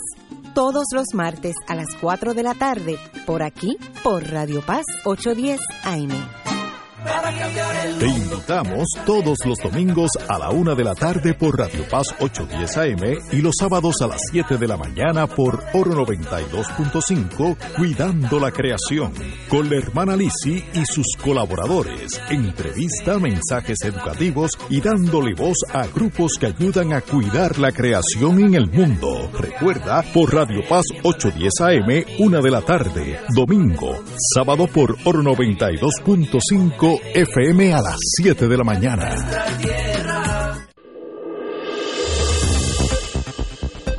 Y ahora continúa Fuego Cruzado.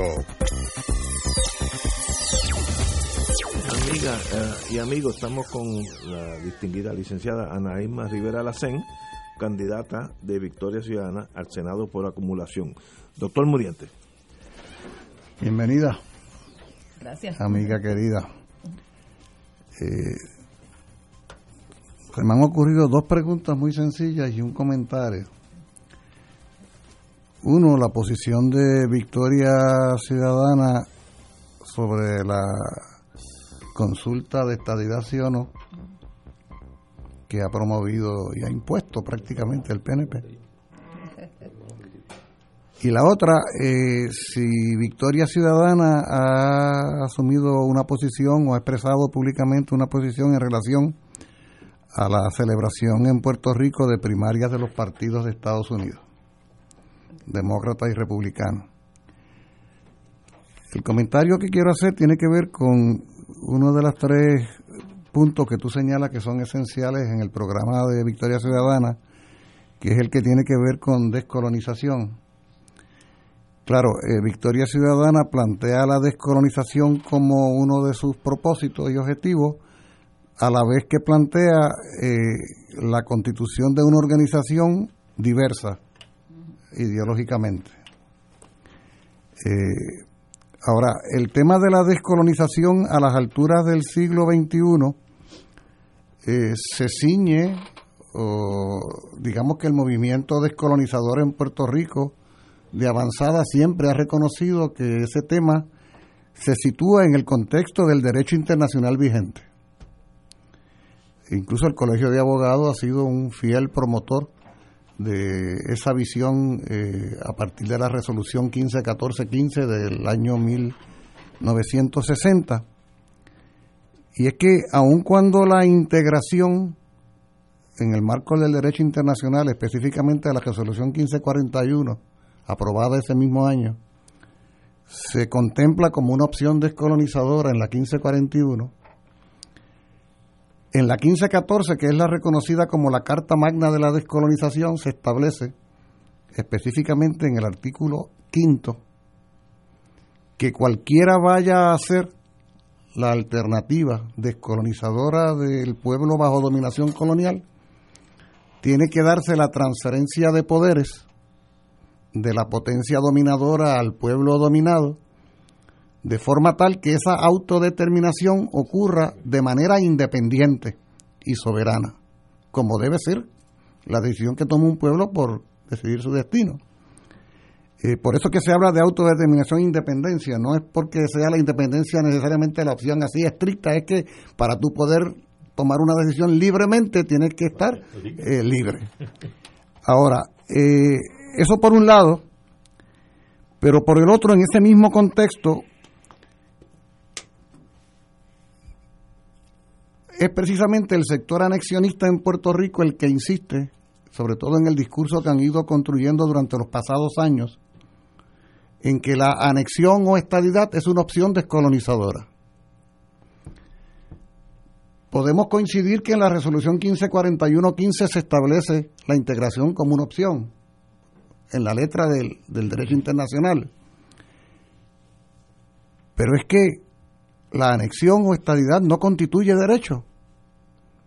O sea, e, e, es, es, una opción eh, que se cancela a sí misma en lo que es la relación Puerto Rico-Estados Unidos, en la medida en que nosotros, los puertorriqueños y puertorriqueñas, podríamos tener a lo sumo derecho a preferir la estadidad.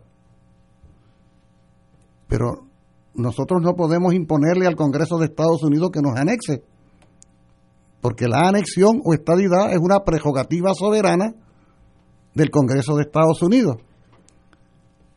Entonces, en ese sentido, estaríamos nosotros elevando la categoría de reconocimiento de opción descolonizadora lo, algo a lo que a todas luces no tenemos ningún derecho, que es el derecho a ser Estado de Estados Unidos, como no tenemos el derecho a formar parte de ningún otro país si fuera el caso.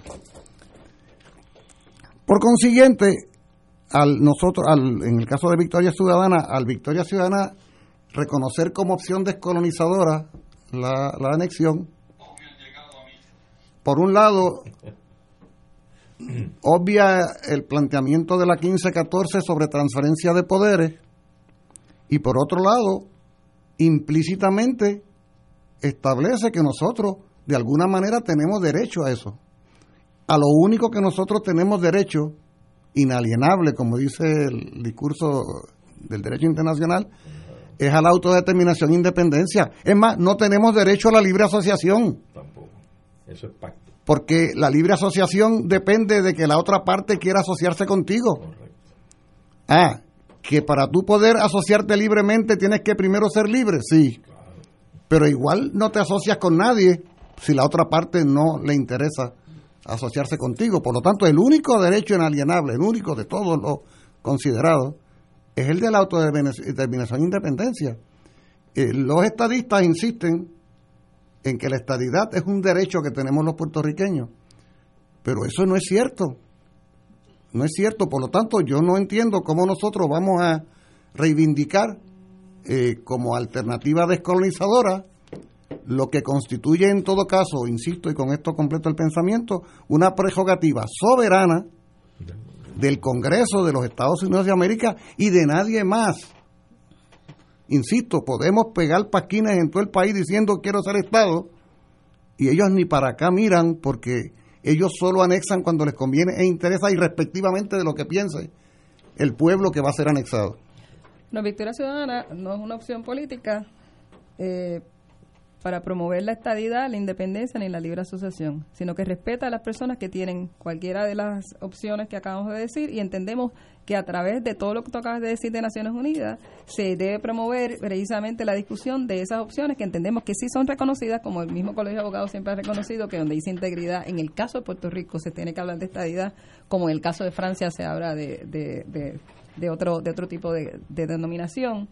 Eh, así es que la gente en Puerto Rico, tú no le dices integración, le dices estadidad. Toda esa discusión que ustedes dos han tenido, ustedes tres, es la que hay que hacer en la Asamblea Constitucional de Estatus. Y yo no voy a dejar fuera a la gente que crea en la estadidad y les voy a decir, ustedes están equivocados, ustedes no, que hay que discutirlo. Usted, hay que convencer al pueblo de Puerto Rico en la que sea la alternativa que, eh, que el pueblo de Puerto Rico esté de acuerdo en las diferentes alternativas, porque los contenidos tienen, ustedes saben que hay que discutirlo, cada uno de los contenidos, ya tanto el de la estadidad como, como el de la libre asociación o el de la independencia, y tiene que ser un proceso vinculante. Pero la Asamblea Constitucional de Estatus tiene una cosa interesante, y ustedes lo saben, que es que se convoca primero por el pueblo de Puerto Rico, precisamente. En el ejercicio de eso que tú hablas de la soberanía, precisamente el pueblo de Puerto Rico se convoca desde el pueblo de Puerto Rico pero se convoca precisamente eh, para esa discusión y para que sea vinculante, pues hay una parte, pues sí, que hay que hay que negociar con eh, los Estados Unidos. Porque los Estados Unidos, como tú acabas de decir, puede decir que no a alguna de esas opciones, incluyendo la, la, la independencia. Estados Unidos puede decir, pues yo estoy dispuesta a reconocer la independencia, pero no le voy a dar ningún, ningún proceso de, de salida, que es una cosa que hay que negociarla. Eh, o no les voy a dar nada eh, de preferente a ustedes, que son cosas que habría que negociarlas. Igualmente con la libre asociación, igualmente con la estadidad, todo es negociable, todo hay que negociarlo y todo tiene que estar sobre la mesa en un proceso de Asamblea Constitucional de Estado que se respete a sí mismo ese proceso y que respete al pueblo de Puerto Rico en toda su diversidad de esta discusión. Por eso es que eh, Victoria Ciudadana es una opción política que incluye a todo el mundo. Si no lo incluyera, pues entonces yo tendría que estar pensando, como cada uno de ustedes ha dicho, eh, y dejar fuera a, todo, a todas las personas que no piense, por ejemplo, como yo puedo pensar que debe ser la solución del estatus de Puerto Rico. así, así, es que esa es la diferencia. Si no, tendríamos que ser un partido independentista, un partido de libre asociación, un partido estadista, y no somos eso. Entendido. Ahora yo te pregunto, como dice Ignacio en ocasiones, pasado el, el 3 de noviembre y suponiendo que Victoria eh, triunfa en las elecciones, tiene todo el poder, etcétera, y se inicia todo este proceso descolonizador con la Asamblea Constitucional de Estatus. Allí se discuten las alternativas que sean, los estadistas afinan y definen qué tipo de estadidad bajo y los independentistas y los, y todo el mundo todas las opciones salen de allí bien definidas como las van a presentar allá al Congreso. Y resulta que el Congreso va a delimitar va a decir con esto estoy de acuerdo esto sí esto no etcétera pero el país Victoria Ciudadana estaría en disposición de ratificar la disposición del país a rechazar la colonia y resolver el problema del coloniaje e indistintamente de lo que resuelva o adopte el Congreso de los Estados Unidos. Es decir, si el Congreso dice, yo no voy a conceder ninguna estabilidad, eh, hablaremos si acaso nos tendríamos que sentar para hablar de algún pacto de asociación con ustedes o para pactar una salida hacia la independencia.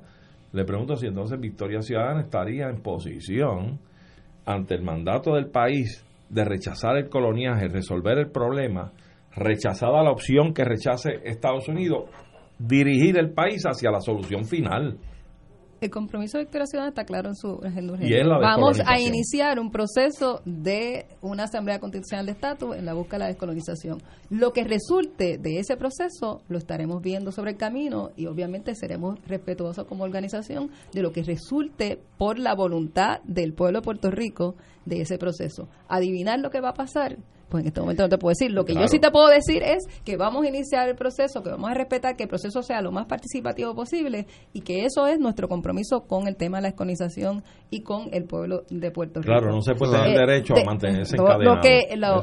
y, y, todas las opciones tendrán que ir allí a discutirlas, pero no me tires las preguntas cuando ya tu contestación es parte de la pregunta. No, bueno, te doy mi ¿Eh? opinión. Pues yo te doy la mía, pero tú insistes en que mi opinión no es. Pues, esa es la discusión discusión es, sí, pero que esa es la discusión que hay que tener y por eso es que hay que acostumbrarse a oír, no, mira, óyeme lo que te voy a decir, Arturo. Hay que acostumbrarse a oír la gente que no piensa como uno. Es lo único que nos va a salvar como país en este tema de la descolonización. no hay Sí, no, hay un gran problema. Pero mira, no, déjame terminar, déjame terminar. Hay un gran problema.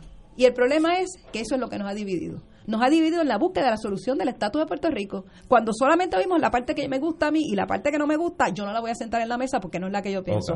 O nos sentamos todo el mundo a la mesa y nos oímos, nos oímos quiere decir oír de verdad.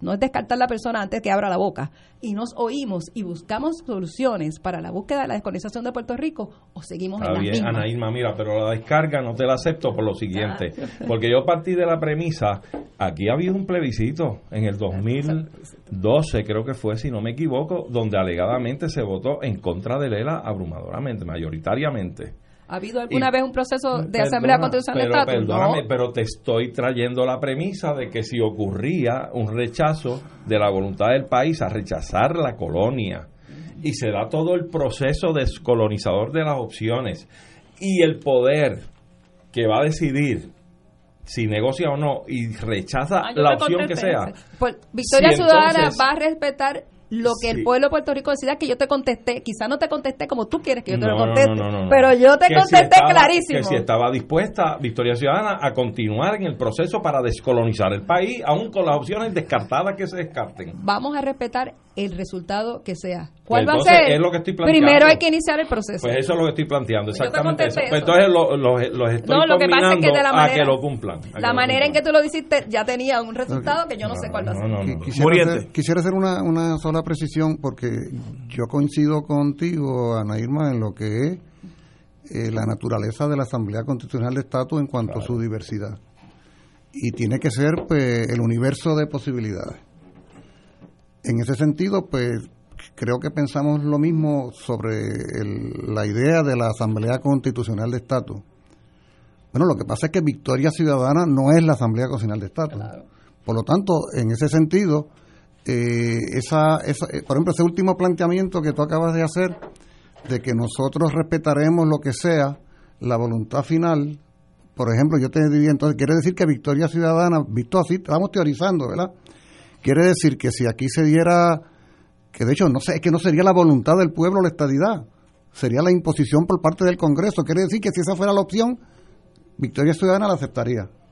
Tú acabas de decir exactamente lo que yo acabo de, de decir, que tu pregunta es una contiene una contestación. tú no me pues, estás haciendo ninguna pregunta. Tú me estás diciendo a mí ya una cuestión, una alternativa pues, por la estadidad. Mira, el proceso de la Asamblea Constitucional de Estado obliga a que uno tiene que sentarse a oír las demás personas. ¿Cuál va a ser el pero resultado? ¿cómo piensa Victoria Ciudadana? ¿Qué es lo que tú quieres? Que yo te diga aquí, yo no te voy a decir define, eso. ¿Cómo se define Victoria Ciudadana en cuanto a preferencia de estatus? Se define como una entidad que cree que la descolonización hay que hacerla a través de un instrumento como la Asamblea Constitucional de Estatus, que el pueblo de Puerto Rico inicie ese proceso y tome soberanamente en las decisiones que son descolonizantes, que entendemos que la estabilidad sí está ahí, la independencia y la libre asociación, una decisión con ese proceso y que sea vinculante con los Estados Unidos. Y entre, y entre ese eh, grupo de opciones eh, no hay ninguna que prefiera Victoria Ciudadana. Te acabo de decir lo que es la posición nuestra. Por eso no hay ninguna en particular. Te estoy diciendo que nosotros creemos que Puerto Rico es una colonia y que tiene que iniciar un proceso de descolonización con una asamblea constitucional de estatus. Me puedes hacer la misma pregunta 500 veces y te voy a contestar lo mismo. Está bien, pero no te incomoda. yo te lo estoy diciendo tranquilamente. Por eso, sí, claro. Me lo puedes buscar de una manera o de otra yo te voy a contestar lo mismo. Sí, lo que pasa es que tú me estás respondiendo que la posición de Victoria Ciudadana corresponde a la idea de la diversidad de la Asamblea Constitucional de Estatus porque la Asamblea Constitucional de Estatus no se abanderiza con ninguna posición en particular en el proceso. Llegará La posición de Victoria Ciudadana es que Puerto Rico tiene que descolonizarse. Eso lo estoy diciendo desde que empezamos, lo decimos donde quiera. Lo, bueno, eso mismo dicen los anexionistas. Tú podrás querer. Eso mismo Rivera Chat dice eso. Yo te puedo decir cuál es, cuál es, cuál sería mi opción, pero yo creo que, que yo no vine a eso y no, voy a entrar en eso porque esa es la esa es, esa es la cáscara. La posición incómoda y es incómoda pero es valiente. Que tiene Victoria Ciudadana es que nos unimos para buscar la descolonización con todo el pueblo de Puerto Rico, con toda la fórmula y que la gente se oiga buscando la descolonización. Hay que acabar la colonia en Puerto Rico, pero hay que oír las voces y tiene que ser un proceso vinculante. Tenemos que ir una pausa, pero antes de esto vamos a continuar con Ana Irma. Se, se ha extendido el, el tiempo, pero mejor gastado no, no, no hay forma. Pero tienes un, un admirador. Cito, mi candidata, punto, Irma es persona especial, punto, Harry Anduce. Así que por lo menos tiene un voto ahí. Está, adelante ahí. Saludos, saludos a Harry. Vamos a una pausa y regresamos con Ana Irma Rivera Lacen. Fuego Cruzado está contigo en todo Puerto Rico. Ante la posibilidad del inicio de una cadena de contagio con el coronavirus, el uso de medidas básicas de prevención serán de gran importancia para todos. Si está enfermo o bajo sospecha de estarlo, manténgase en su casa aislado y disminuya el contacto con otras personas. Manténgase informado de fuentes oficiales médicas y de salud pública para no crear confusión. Protéjase del coronavirus y otras enfermedades transmisibles. Este mensaje es una aportación de servicio público de la Asociación Médica de Puerto Rico, Clínica Borinquen Medical Services y esta emisora. Fuego Cruzado, el programa de más credibilidad en la radio puertorriqueña, es ahora la tribuna abierta de análisis noticioso, con diversas perspectivas que exploran el trasfondo de lo que acontece a diario y cómo nos afecta. Escucha Ignacio Rivera y sus panelistas invitados de lunes a viernes en Fuego Cruzado en transmisión diferida a las 10 de la noche por Oro 92.5 FM. Dale una vuelta al mundo los viernes a las 2 de la tarde y repasa las noticias y acontecimientos más relevantes, los sucesos que trascienden límites territoriales y sus protagonistas son objeto de discusión y análisis de nuestro panel. Para ampliar la perspectiva noticiosa de nuestra audiencia, emprende una vuelta al mundo. Cada viernes, comenzando a las 2 de la tarde por...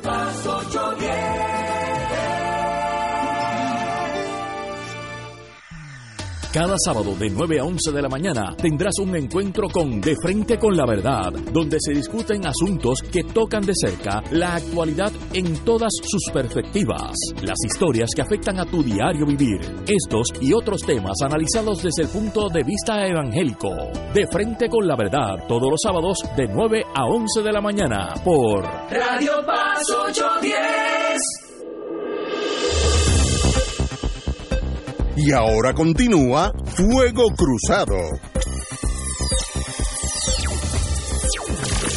Amigas y amigas, regresamos. Antes que todo, este domingo estaba en, para este domingo estaba schedule, como se dice, el calendario, en calendario, el Cardi Day, que era ahí en el en el parque este donde se hace ejercicio, ahí en parque Central, está suspendido por obviamente por las razones médicas que hemos hablado la primera mitad del programa. Así que Cardi Day está suspendido hasta nuevo aviso, ya le, diremos cuándo regresa, porque invitaremos al doctor Caballero para que venga aquí y nos diga las nuevas, los nuevos planes. Eh, esperemos que pase toda esta emergencia. Eh, y, y, volveremos con Cardi de que nosotros estamos con ellos desde que empezaron hace como 5 o 6 años. bueno, a la doctora Norma de Bari, que es una ah, cardióloga, que también es, candidata por el Movimiento de Victoria Ciudadana a, la, ah, asamblea, a la Asamblea Municipal, este, legisladora municipal por San Juan. No sabía eso, pues, yo la, quiero mucho, muy buena, y ahí ha venido aquí mucho con, con el Baruch Caballero, el doctor Caballero, así que bienvenida no sabía que estaba en, en, Victoria Ciudadana. Tengo una pregunta para ustedes cuatro. Obviamente la inclinación de ustedes, eh, todos equivocados, no es hacia la anexión.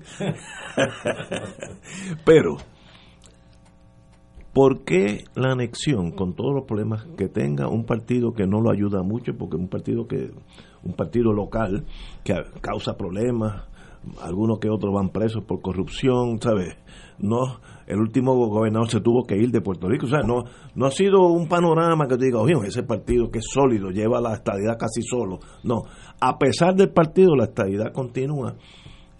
Y el, y el Partido Nuevo sigue siendo, ya veremos noviembre 9, 3, eh, el, el partido mayoritario. Como decía Gallizá, que en paz descanse mi querido hermano, para que el PNP pierda, alguien tiene que ganarle qué fuerza hay que le pueda ganar el PNP y entonces la otra fase es por qué hay tantos PNP, cuando digo PNP estadistas, yo, los mezclo. eh, explíqueme, cualquiera de ustedes, empezando por Ana Irma, ¿qué, qué, caso, qué, qué ha sucedido en esta sociedad que el partido mayoritario es uno aquel que se quiere unir a la nación en, en forma estadidad. Si lo logra o no, eso es otra cosa. Si Estados Unidos quiere o no, eso es otra cosa. Vamos Pero la pregunta no es esa. Es ¿Qué pasa aquí? ¿Qué está sucediendo? ¿Qué ha sucedido?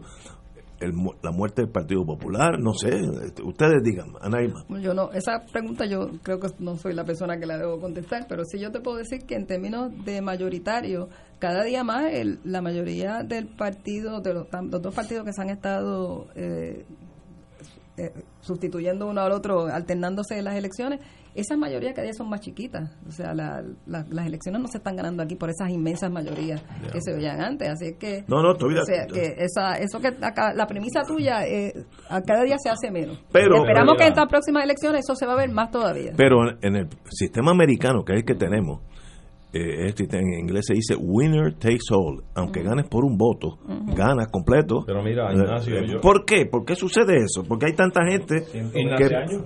Ignacio, mira, yo, creo que no. Una panorámica bien breve, bien breve.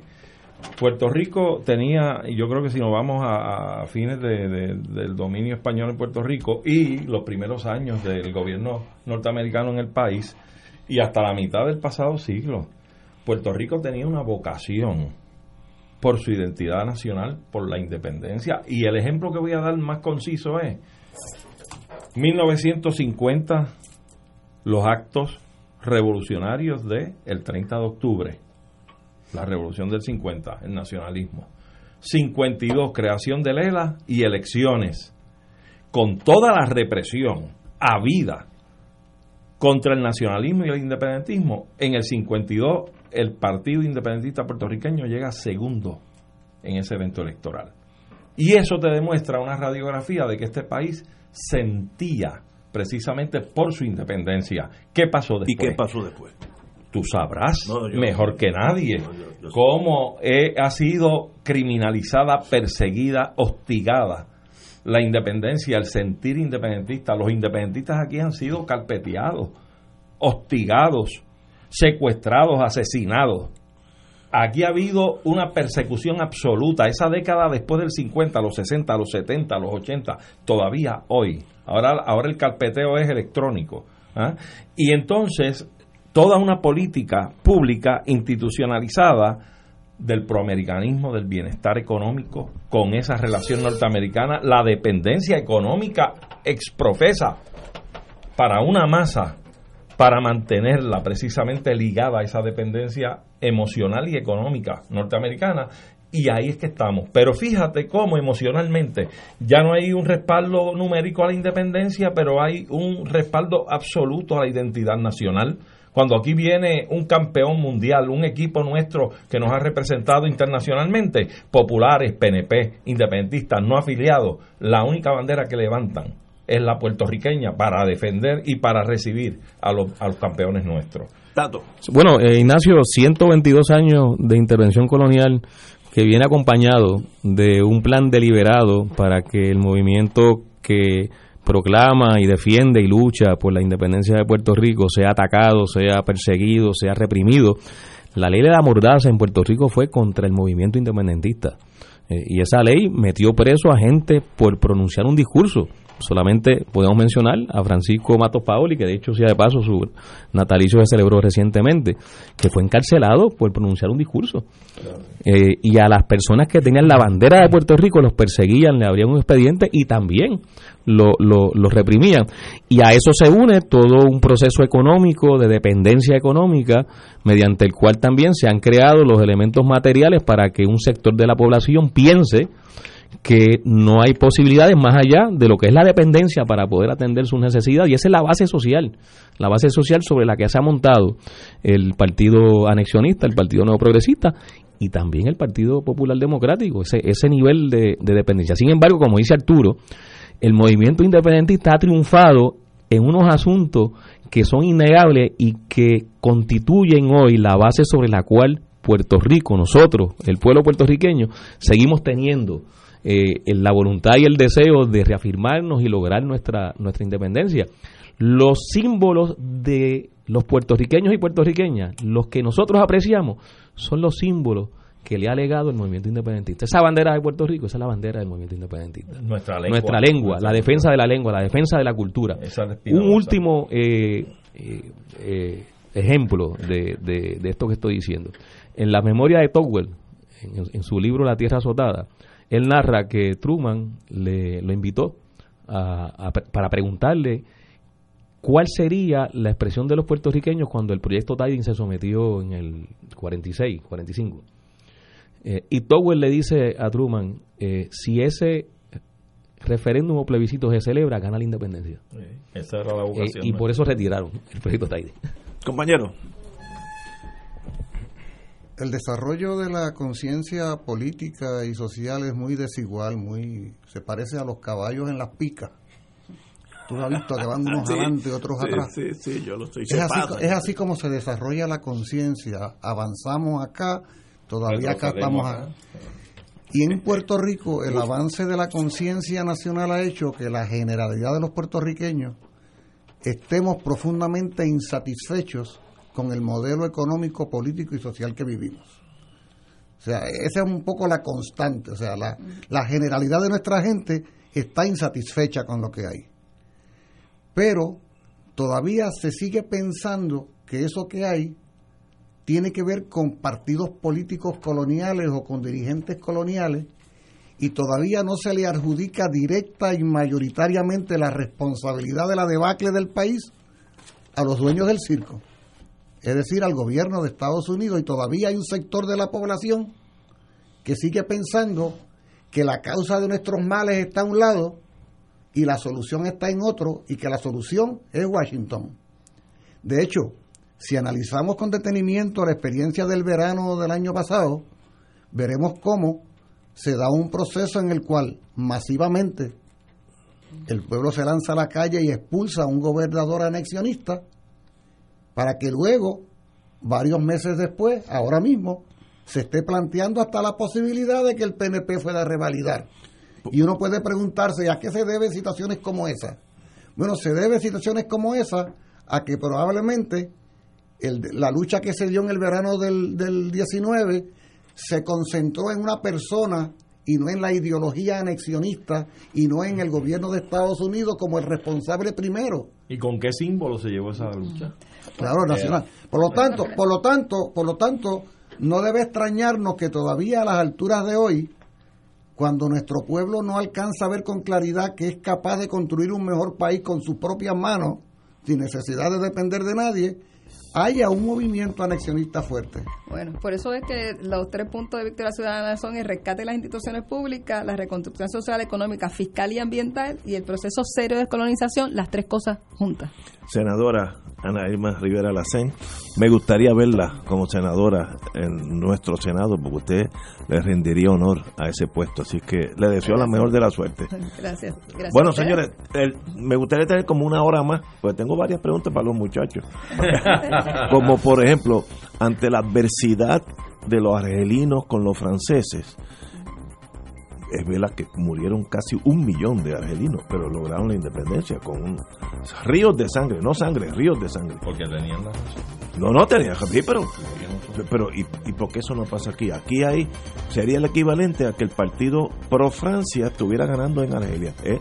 el inverso a Argelia. Pero eso, la próxima vez que tenemos aquí a, al compañero. Oye, oye, no, no, sí. oye, oye una cosa. le tiró usted una piedra oye, varios, varios meses antes de que Argelia alcanzara la independencia, hubo una consulta 92%. en la que mayoritariamente se votó a favor de la anexión de Francia. Eso fue en 92. Es que yo me interesa. Mira cómo la, vida sí, sí. da vuelta.